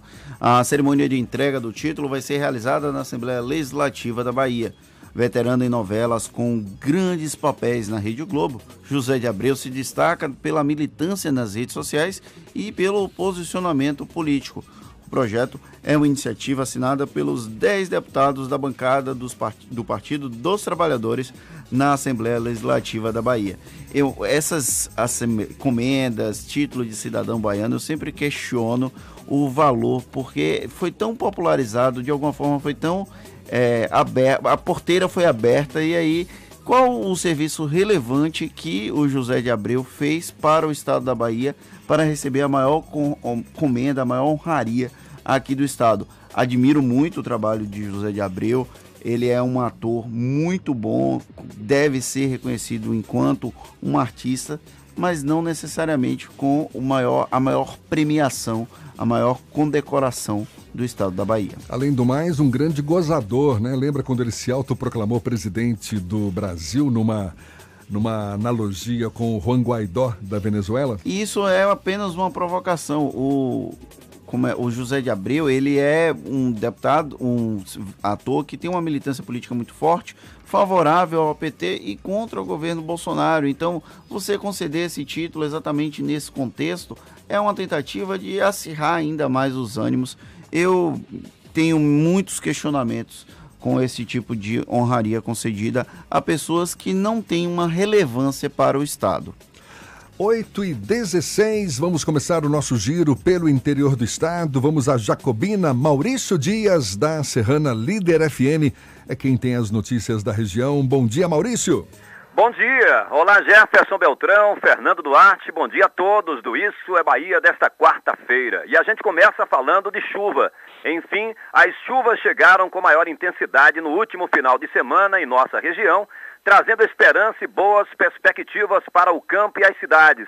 Em alguns municípios temos registros de um acumulado que varia entre 70, 80 e até 100 milímetros no período dos últimos cinco dias uma média bem superior para a nossa realidade regional. Apesar da intensidade das chuvas, não há, até o momento, registros de estragos ou casos de maior gravidade em nossa área de abrangência regional, como vem lamentavelmente ocorrendo na capital e em outras regiões do estado. O município de Jacobina está entre os municípios prioritários que receberam recursos do Ministério da Saúde para o combate à leishmaniose. Os repasses do governo federal também alcançaram outras cidades com grande incidência de casos de malária e doença de Chagas.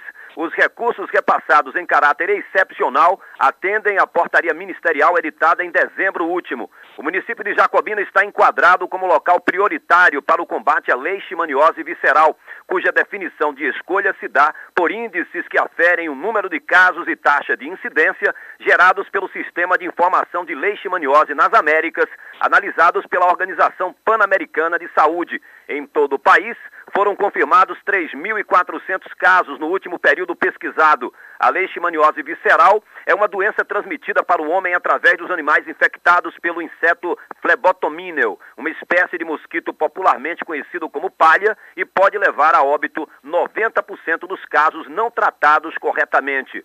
Para encerrar minha participação, informo que jogam logo mais às 20 horas e 30 minutos aqui em Jacobina, no Estádio Municipal José Rocha, em partida válida pela terceira rodada do Baianão, Jacobina e Fluminense de Feira. As duas equipes ainda não venceram na competição. O Jacobina vem de um empate em 1 a 1 contra a Juazeirense no estádio de Pituaçu no último sábado, enquanto o Touro do Sertão empatou contra o Vitória pelo placar de 2 a 2 em seus domínios no domingo passado de Jacobina, no centro-norte do estado, Maurício Dias, da Rádio Serrana Líder FM, Grupo J. Sidney de Comunicação, para o programa Isso é Bahia. Agora 8 e 18 e os resultados do Sistema de Seleção Unificada, o SISU, já foram liberados. Para ver a classificação, é preciso acessar o site do SISU. É possível verificar os resultados por meio do boletim do candidato ou diretamente nas listas de selecionados para cada curso. A classificação dos estudantes só ficou disponível depois de o presidente do Superior Tribunal de Justiça, ministro João Otávio de Noronha, atender a um recurso do governo federal contra uma decisão da Justiça de São Paulo que vetava a divulgação dos dados. O MEC também liberou as inscrições para o ProUni que vão até o próximo sábado. E o Ministério da Saúde investiga mais dois casos suspeitos de coronavírus, um no Rio Grande do Sul e o outro no Paraná. Assim, no total, três casos suspeitos da doença são monitorados pelas autoridades de saúde brasileira, em Porto Alegre Curitiba, além de Belo Horizonte.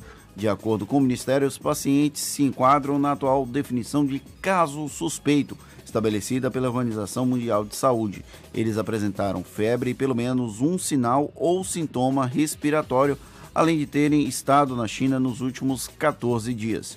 O número de mortos pelo coronavírus na China já subiu para 132. A tarde FM 8 e 20, vamos para o sul do estado, vamos para Itabuna. Evandro Lima, da Imperativa FM, tem as notícias da região. Bom dia, Evandro. Bom dia, Jefferson. Bom dia, Fernando. As informações do sul da Bahia. Com investimento de mais de 200 mil reais feito pelo governo do estado, o gramado do estádio Mário Pessoa, em Ilhéus, está pronto para sediar jogos da Série B do Campeonato Baiano, que possivelmente contará com a participação de duas equipes do município do sul da Bahia na edição deste ano. A expectativa é de que a competição seja disputada pelo Colo-Colo e o Barcelona do Nordeste. A entrega do novo gramado ocorrerá na próxima sexta, dia 31, às 14 horas.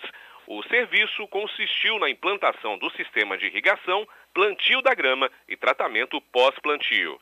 O gramado é novo, mas a aparência do Mário Pessoa é de um estádio abandonado, servindo de garagem para ônibus escolares e veículos de passeio.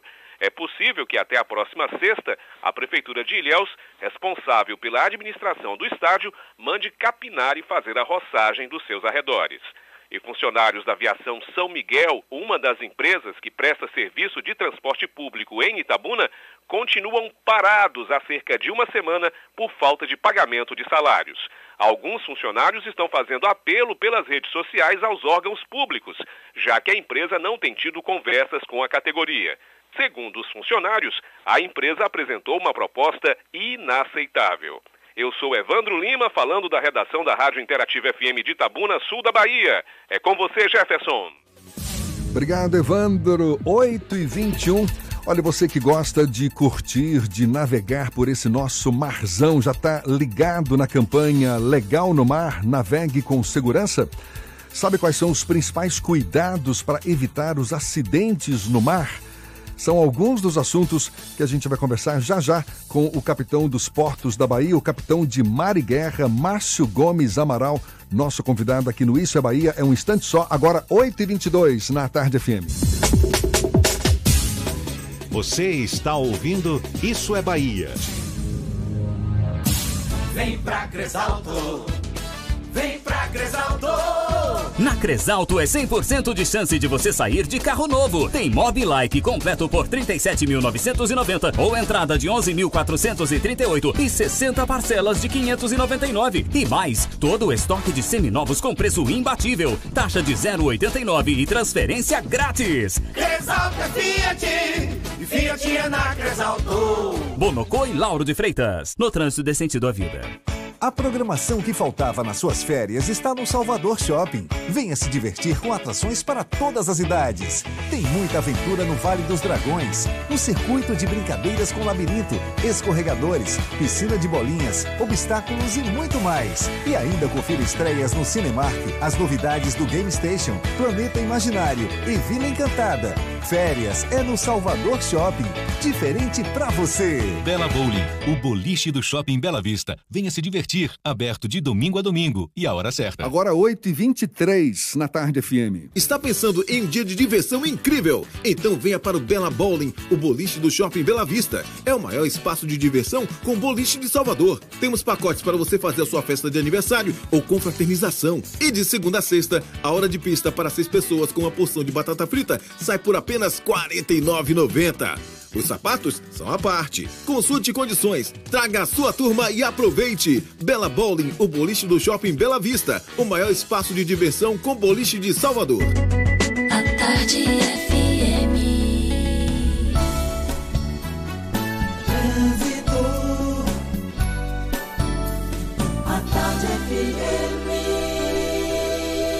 Oferecimento. Monobloco, o pneu mais barato da Bahia a partir de R$ 149,90. O ano virou. Vire a chave de um seminovo Bahia VIP Veículos. Avenida Barros Reis, Retiro.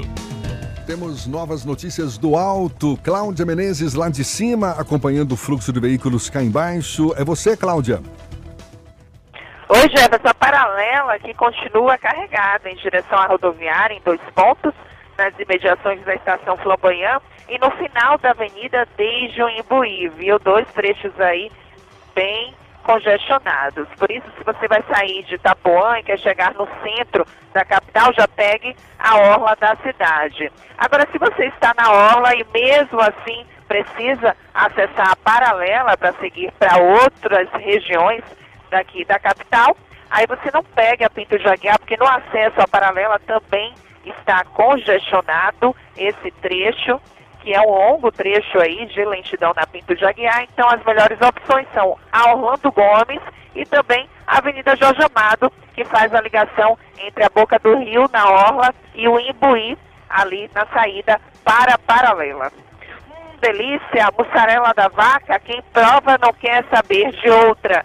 Mussarela só da vaca na Bahia, só dá ela. Volto contigo, Jefferson. Obrigado, Cláudia. A Tarde FM de carona com quem ouve e gosta.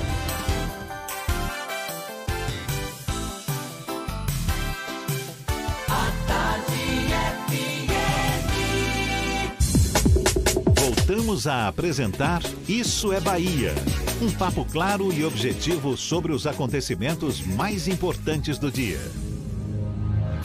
Agora, 8h26 na Tarde FM. Prezar pela conscientização da importância da segurança no mar, seja das embarcações ou das pessoas que navegam, assim como prevenir a poluição que pode ser provocada pelas embarcações. São algumas das missões da Capitania dos Portos da Bahia. Agora, com a proximidade da festa de Iemanjá, no próximo domingo, embarcações da Capitania dos Portos também vão fazer a condução do presente principal e acompanhar o cortejo marítimo que marca a festa.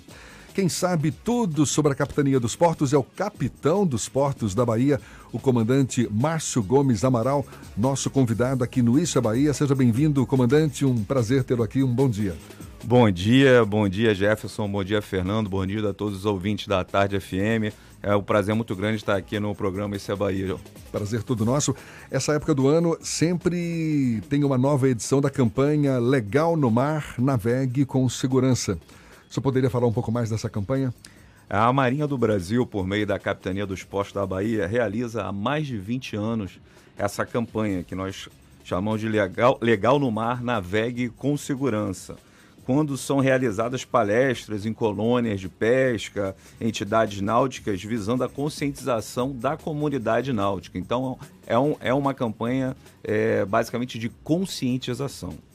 E nessa edição específica, nós estamos na 24ª edição da Legal no Mar, é, ela também contou com a participação de artistas e personalidades ligadas ao mundo náutico, né, para anúncios de mais ou menos 30 segundos para a TV e a gente já agradece de antemão a participação, principalmente dos do nossos grandes ídolos aqui baianos, Durval Leles, Ivete Sangalo, Cláudia Cunha, é, do Casanova, Tonho Matéria, Lupão, Viviane Trípode, que abrilhantaram, né, deram essa força, tiveram a sensibilidade de engajar nessa campanha, que é uma campanha de utilidade pública que visa realmente é, evitar acidentes no mar, ou seja, salvar vidas no mar. E é muito legal a gente falar sobre esse assunto, porque muita gente pensa que ah, no mar o risco de acidente é bem menor, você tem aquela imensidão de água, ou seja, eu não vou bater numa embarcação, é, é, não vai acontecer nada de errado, posso tomar alguma bebida alcoólica, ingerir bebida alcoólica e sair por aí navegando,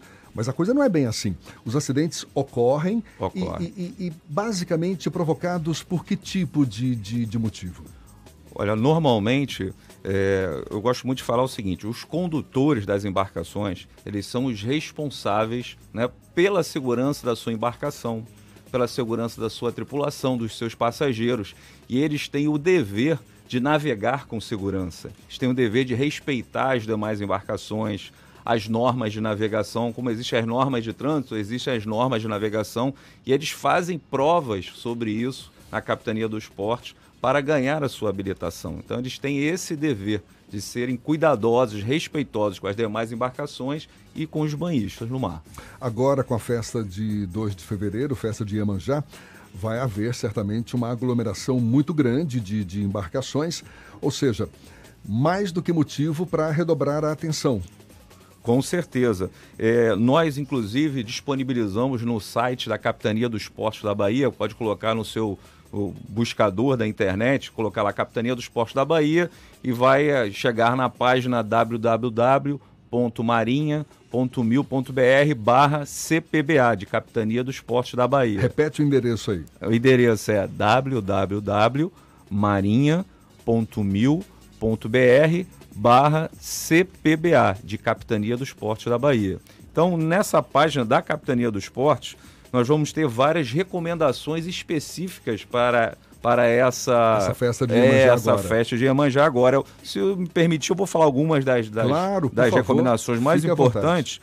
Então, por exemplo, deverá ser respeitado o perímetro de segurança que será estabelecido pelas lanchas da capitania em torno das embarcações que transportarão as oferendas de Iemanjá. Então, a, a gente tem eh, verificado nas posições marítimas que as pessoas tentam chegar o mais próximo possível.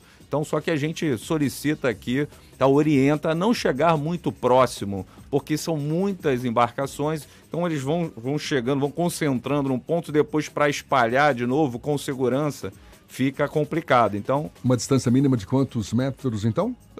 no mínimo uns 20 metros. Uns 20 metros, no mínimo, pelo menos, Pelo né? menos. Que mais? Também temos, é, somente poderão participar do cortejo embarcações homologadas para operar em mar aberto. Uhum. Isso é importante, especialmente as embarcações que trabalham com transporte de passageiros, de, de turistas que, que querem ir até lá e assistir. Ou seja, é- uma canoa está fora. uma canoa está fora. Uma canoa está Um fora. caiaque está fora também. Também. Ali é uma embarca... é, isso é importante falar porque é um cortejo com embarcações com propulsão. Então, misturar né, embarcações com propulsão, embarcação sem propulsão, não, É um não dá perigo, certo. É, é um perigo, perigo. é um perigo. Então, Perfeito. não, não é uma boa prática. E, e essas embarcações têm que estar com a sua dotação mínima de material de segurança, né, que é para essa navegação costeira. Então, é, São as boias salva-vidas. isso, a boia salva-vidas, coletes, aqueles aparelhos de, de, de flutuar que nós chamamos, são aquelas balsas rígidas que são para várias pessoas, né? Certo, Então, é, é um, é um outro requisito, um requisito maior. A quantidade de pessoas a bordo não deverá ultrapassar o fixado, então isso é importante. Né? Aí vem de novo. O condutor da embarcação ele é responsável por isso. Né? Ele não pode ultrapassar o limite da sua embarcação. Isso é uma falta gravíssima. Né, Nenhuma embarcação deverá se posicionar em rumo oposto ao cortejo. Então, eu estou no cortejo, não quero mais continuar, então acelera, vai para avante do cortejo e depois sai né, levemente, escolhe um bordo e guina. Não pode Vai simplesmente fazer meia volta. Meia volta vai colocar todo mundo em risco. né? Claro. Pode apavorar alguém, então criar uma situação realmente de risco. Os comandantes das embarcações deverão manter permanente atenção quanto à presença de banhistas na água, aquilo que eu falei, de respeitar embarcações e banhistas, principalmente nas proximidades da praia. E aqui cabe uma explicação que a gente recebe na a nossa ouvidoria reclamações de que embarcações chegam até as praias. Olha, gente, isso é comum. As embarcações poderem chegar até as praias. Então, os donos de embarcações também têm direito de chegar até as praias para desembarcar, fazer curtir, fazer o que eles bem entendem. Agora, eles têm que fazer isso com muita responsabilidade e a norma diz que eles têm que chegar perpendicularmente à praia, uhum. numa velocidade extremamente baixa, que são três nós, aproximadamente 5,5 km, e meio, e obviamente respeitando os banhistas e demais embarcações. Então, se ele, ele tem que escolher é, prioritariamente os flancos da, da, das praias, né? Os bordos das praias, normalmente onde tem menos pessoas. E se ele for chegando próximo e ver que tem uma aglomeração muito grande, ele não deve abicar na praia. Ele para num local mais próximo que ele conseguir, sem colocar em risco ninguém, e ele vai para a praia numa embarcação menor. Menor. É, ou nadando.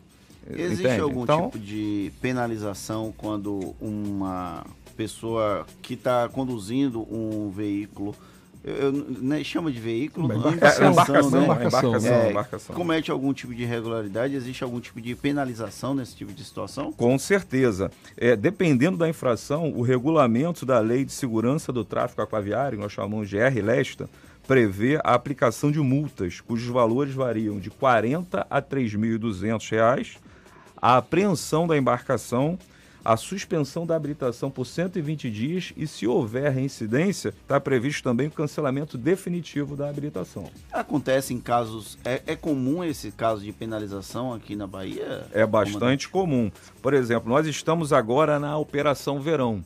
Essa Operação Verão, a, a, apesar da Capitania dos Portos, da Marinha, se fazer presente na fiscalização durante o ano inteiro, isso eu posso afiançar aqui a todos, uhum. todos os dias estamos no mar. Apesar de de estarmos todos os dias no mar, não estamos em todos os lugares. Isso é diferente, também claro. tem que ser notado. Mas é, durante o verão, onde tem um fluxo muito maior de embarcações, nós fazemos uma operação chamada Operação Verão, onde os nossos efetivos são reforçados. Então, atualmente, é, essa operação começou dia 22 de dezembro, vai até o dia 8 de março, e atualmente nós temos 300 militares à disposição, tá? várias lanchas, e, e, e nós vemos todo o litoral da Bahia. Então, desde o Mangue Seco até Mucuri. Eu tenho para isso o auxílio das delegacias de Ilhéus e de Porto Seguro, certo? Então, mas toda a área, todo o nosso exuberante litoral baiano, né, que eu já sou fã, é, ele é realmente fiscalizado. Então, os números dessa operação, desde 22 de dezembro até 28, são embarcações inspecionadas por toda pela capitania e pelas delegacias subordinadas, 2.982 Embarcações apreendidas, 10. Notificações, que é onde entra a sua pergunta, 173 notificações até agora e aferição de alcoolemia, que nós temos aparelhos de alcoolemia. inclu também. Isso, inclusive na procissão do dia 2 estaremos lá fazendo teste de alcoolemia. É né? isso que eu queria perguntar. Nessa festa de Iemanjá, por Deixa exemplo. ele falar o número de que quantos vai... teve ah, sim, então tá. Pode, pode... Alcoolemia 116. Olha só. Isso aí foi notificação ou só Não, verificação? Foram os testes e até agora ninguém foi pego na. No... Parabéns aos condutores de embarcações. Isso. Inclusive, segunda-feira eu estava no mar, fiz algumas alcoolemias, né, junto com a minha equipe, e fiz questão de cumprimentar né, os condutores. Claro, que... tem que parabenizar. né? Exatamente. Fez bonito, tem que parabenizar. Perfeitamente. Como é que é feita essa abordagem? Numa festa de Iemanjá, por exemplo, os representantes da Capitania dos Portos abordam as embarcações em mar, ou seja, navegando, a capitania encosta do lado, escuta, pare aí. Isso. Como é que é, é feito né, É dessa feito forma? assim, a gente, faz, a gente faz as fiscalizações antes e durante. Então, antes, a nossa equipe já vai para lá, que já tem várias embarcações fundeadas ali na, em frente àquela praia do Rio Vermelho. A gente já vai de embarcação em embarcação fazendo a nossa inspeção. As embarcações que estão em movimento, navegando, a gente solicita que parem máquinas no local sempre seguro, né? E faz a nossa abordagem. Ah, então pede para que as máquinas Sim. sejam desligadas. Perfeitamente. E aí feita essa abordagem. E aí verificado tudo isso, né? A É. questão de- da, da segurança, dos equipamentos, A habilitação, a documentação. do, do condutor, Da a- embarcação. da embarcação, exatamente. Se, o- se os equipamentos de segurança estão lá, principalmente coletes para todos, se não está excedendo o limite de passageiros da, da embarcação, como eu falei, isso é uma falta grave. Se o condutor não ingeriu bebida alcoólica, agora eu vou fazer aqui, ó, uma ressalva. Se o, o condutor quiser beber, ele pode, contanto que passe o timão para outra pessoa Perfeito, habilitada. perfeito, Certo? E que não tenha bebido. Então, olha, hoje eu quero ir para o mar, né, com a minha família, com os meus amigos e quero beber. Ou chama um amigo que não beba, né, que é o, que é o condutor da vez, vamos chamar Sim, assim, sim. ou então contrate algum profissional que esteja habilitado e que possibilite, não tem problema nenhum. Agora, ele beber e conduzir, não pode. Vai, além de ser penalizado na forma da lei, já sai de, dali direto para a delegacia de polícia. Pois é, o Fernando Duarte que está pensando em comprar um veleiro. O que, que é preciso para se tornar um navegador, hein? Olha, Porque sempre eu, meu Deus do céu. ele, ele fala do meu veleiro. Ele, que ele fala que eu quero um veleiro, mas ele esconde que ele tem uma lancha ali ancorada na ah, Baía é, dos tem? Santos. Depois, me- Se- depois se me tivesse- passe o nome, por favor. Se eu tivesse essa lancha, se eu tivesse essa lancha, eu não ia perguntar para ele como é que se faz para se tornar um navegador, viu?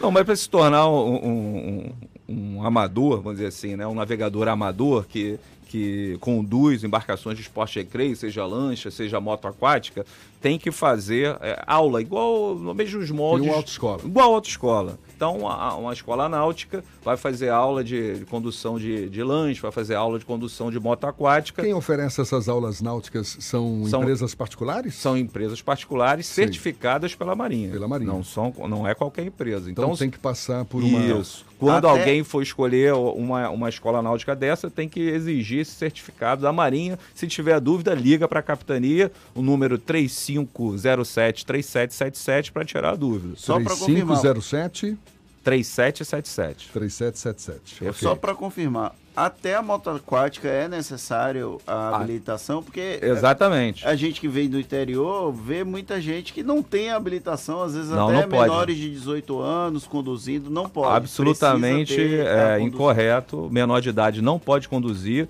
e a criança só a partir de 7 anos é que pode ir na garupa com o, co- o colete, obviamente, e que consiga colocar o pé na embarcação, ou seja, apoiar o pé na embarcação. Eu queria fazer um alerta aqui também, se é uma coisa muito importante em relação à segurança, é o uso do colete. Né? Parece uma coisa tão boba, né? mas as pessoas é, às vezes negligenciam isso. Então, há pouco tempo atrás, poucos meses, nós infelizmente tivemos algumas perdas de vidas humanas devido a justamente a pessoa não estar com colete. Então, por exemplo, ela estava é, numa embarcação miúda, seja uma moto aquática, seja uma, uma, uma lancha com uma lanchinha, uma canoazinha com propulsão, não sabia nadar, foi fazer um passeio, aquele jet virou, aquela embarcação virou e ela simplesmente perdeu a vida porque estava sem colete salva-vidas. Um equipamento básico, né?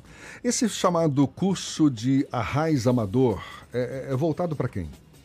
Esse curso de arraiz amador é justamente a, a carteira de habitação de amador para a Ah, lancha. É o tal. É, o tal. Isso. Chamado arraiz amador. Arraiz amador. Mas é o mesmo para motolancha? Não, para moto aquática Moto- é, moto- é outra. moto aquática, é, aliás. moto É. aquática é, é outra certificação. Tá? Ele tem que tirar o arraiz e também a habilitação para moto aquática. Ele tem que pedir essas duas. Se ele pedir só arraiz amador, ele não pode conduzir moto aquática. É como se fosse a carteira, categoria e tipo moto. A e tipo B, seria mais ou menos Isso. essa a ideia. O senhor, tem, o senhor tem ideia da quantidade hoje de pessoas habilitadas a navegar na Bahia? Tem sim, são por volta de 24 mil. 24 E mil. embarcações de esporte e recreio por volta de 21 mil. Para o litoral nosso é um número bem É significativo. um número né? bem significativo. E Com que- certeza. e- o maior do Nordeste. E que precisa também essa habilitação ser renovada periodicamente, assim como Precisa, o exato. CNH, não é isso? Sim, sim. Se não me engano, são cinco anos.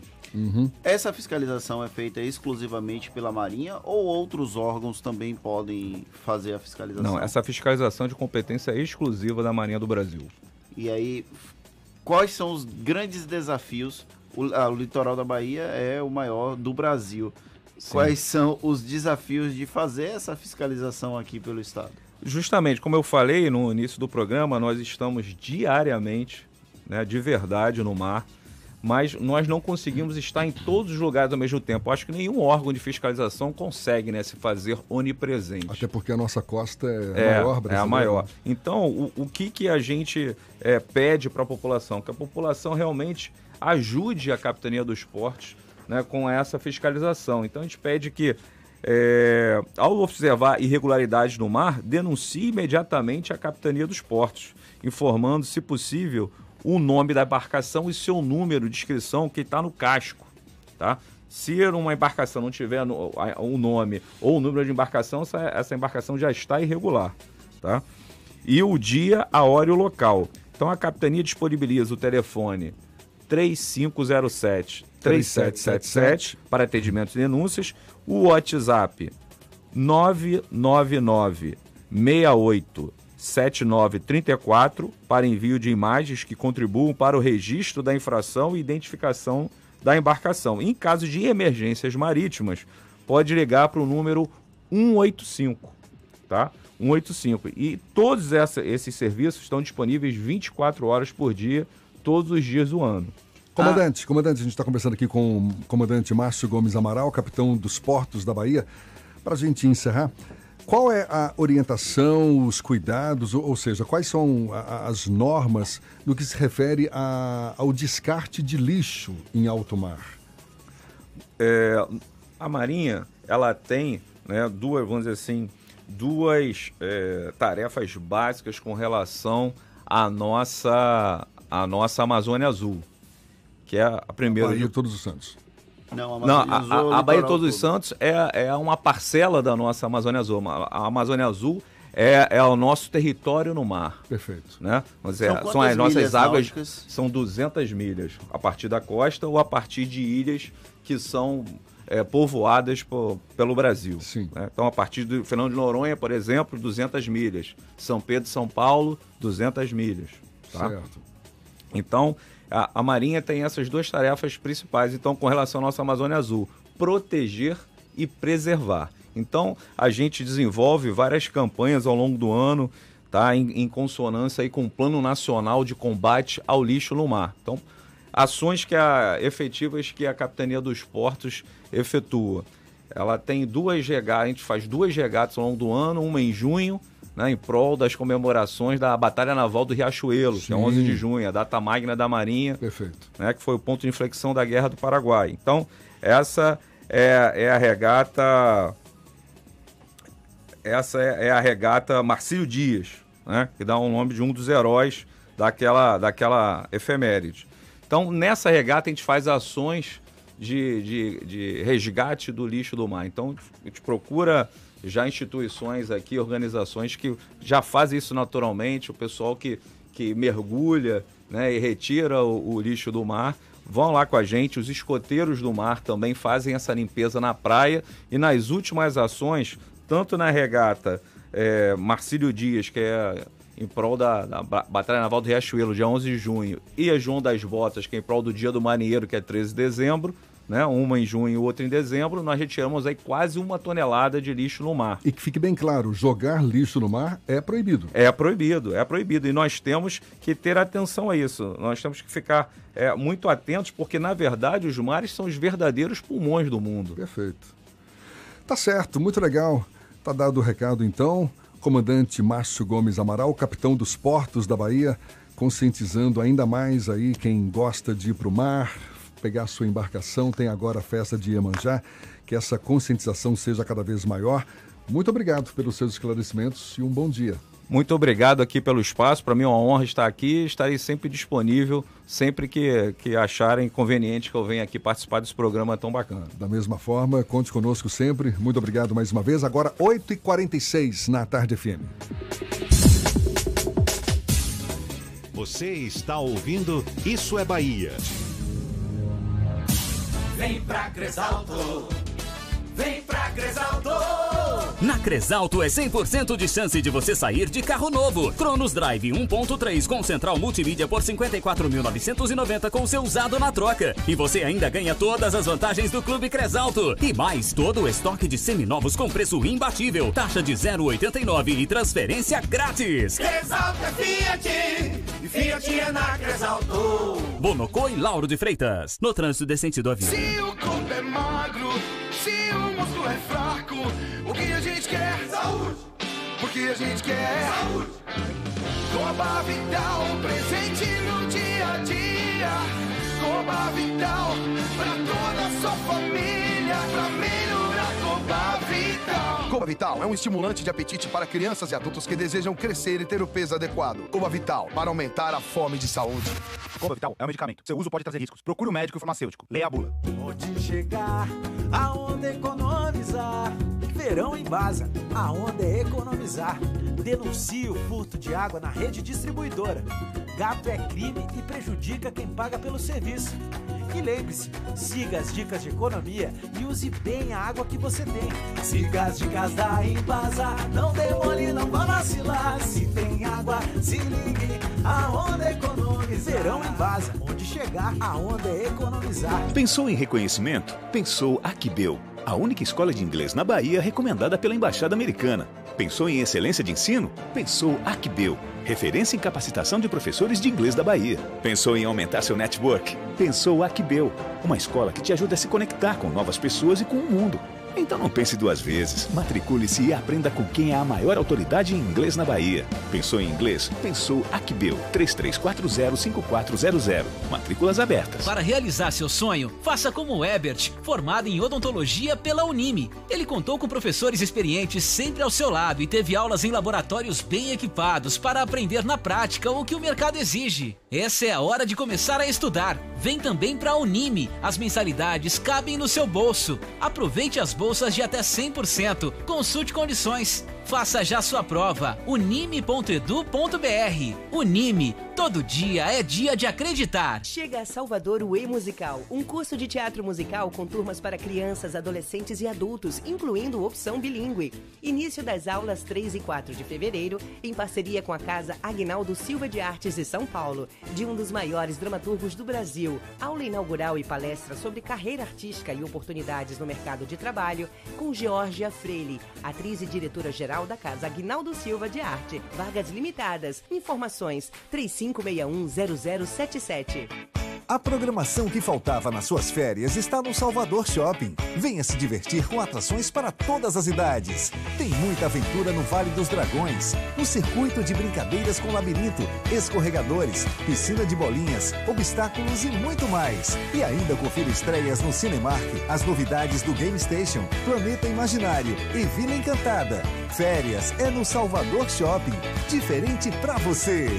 Petra é a cerveja puro malte para todos os momentos. Todos mesmo, do barzinho que seus amigos marcaram até você inventar uma desculpa para ficar em casa assistindo a uma série. Petra, cerveja como cerveja deve ser. O ano virou.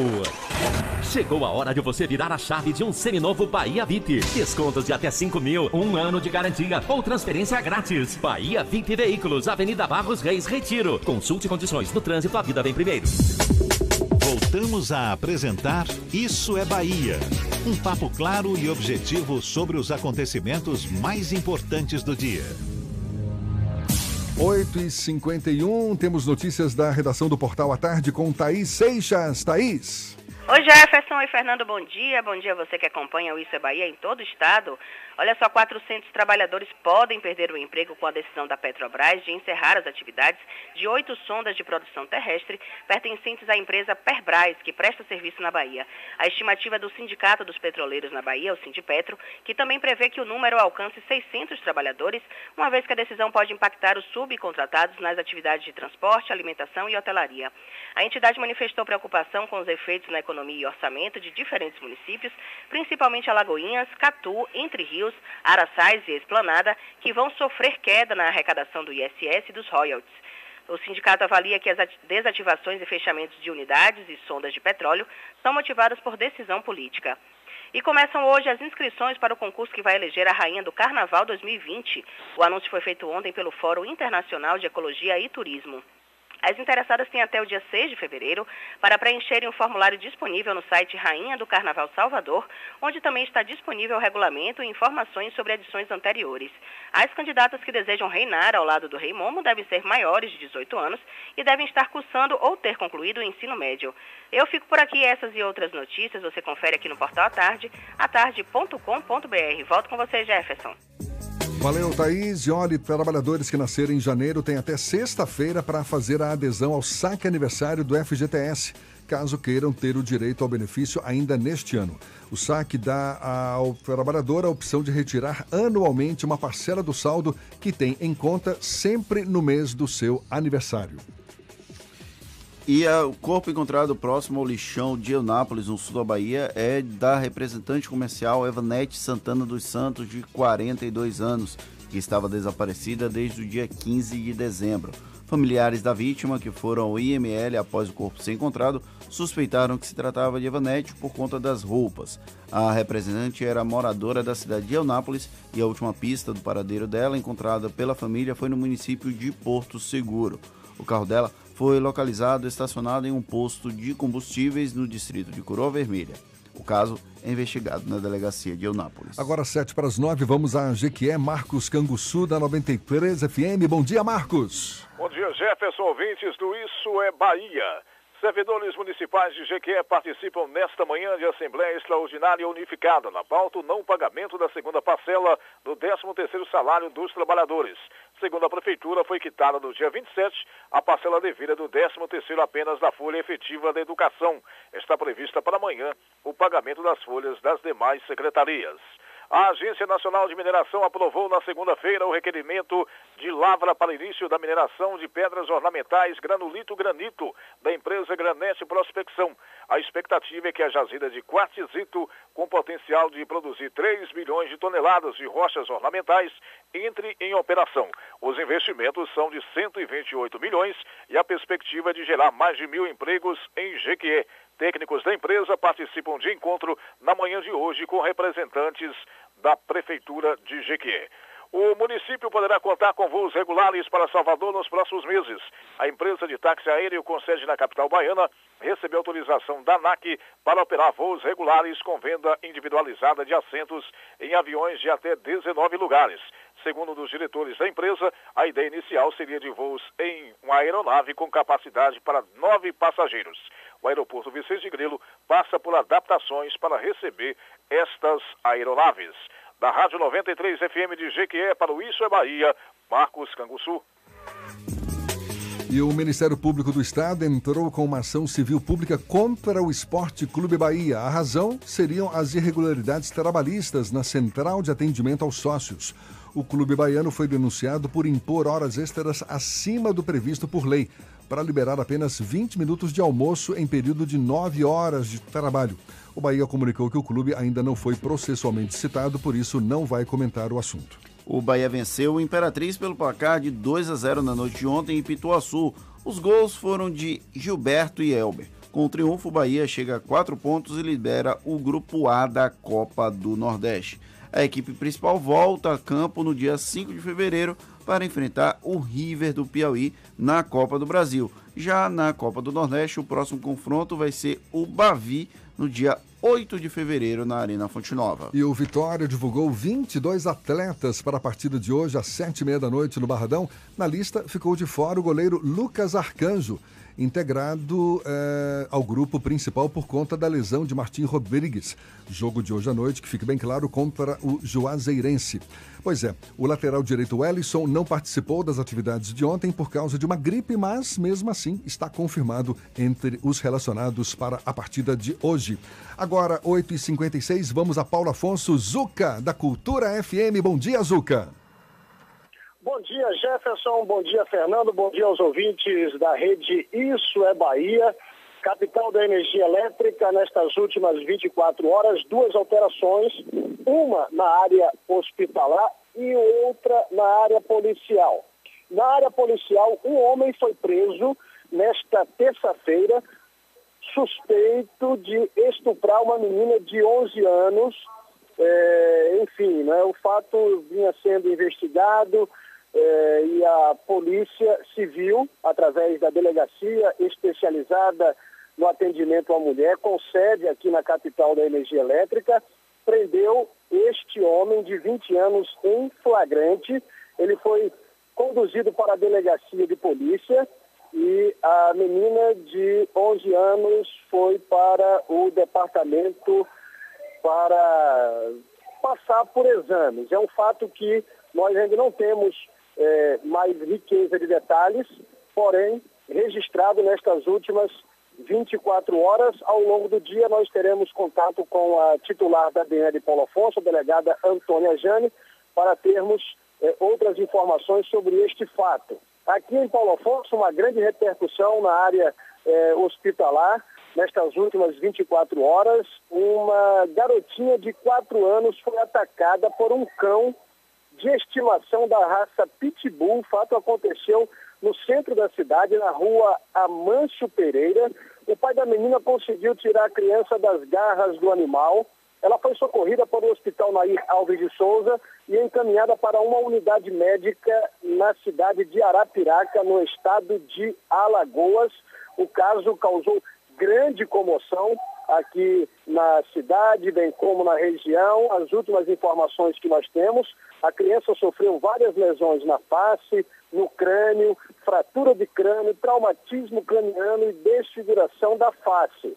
É, o estado de saúde, mesmo é, sendo considerado grave, mantém-se em é, estabilidade. É a informação que a gente recebe da unidade em Arapiraca. São informações destas últimas 24 horas de Paulo Afonso, a Cezuca, Rádio Cultura para o Issa Bahia. Acabou, Fernando! Finalizamos mais um Issa Bahia. Muito obrigado pela companhia de todos vocês. Retornamos amanhã às 7 para Salvador e em torno e a partir das 8 para toda a Bahia. Um grande abraço no coração de todos vocês. A semana tá só no meio, arregace as mangas, muito chão pela frente ainda. Aproveite bem a quarta-feira. Muito obrigado pela companhia, pela parceria, pela confiança. Amanhã tem mais. Tchau, tchau. Tchau, tchau. Tchau, tchau.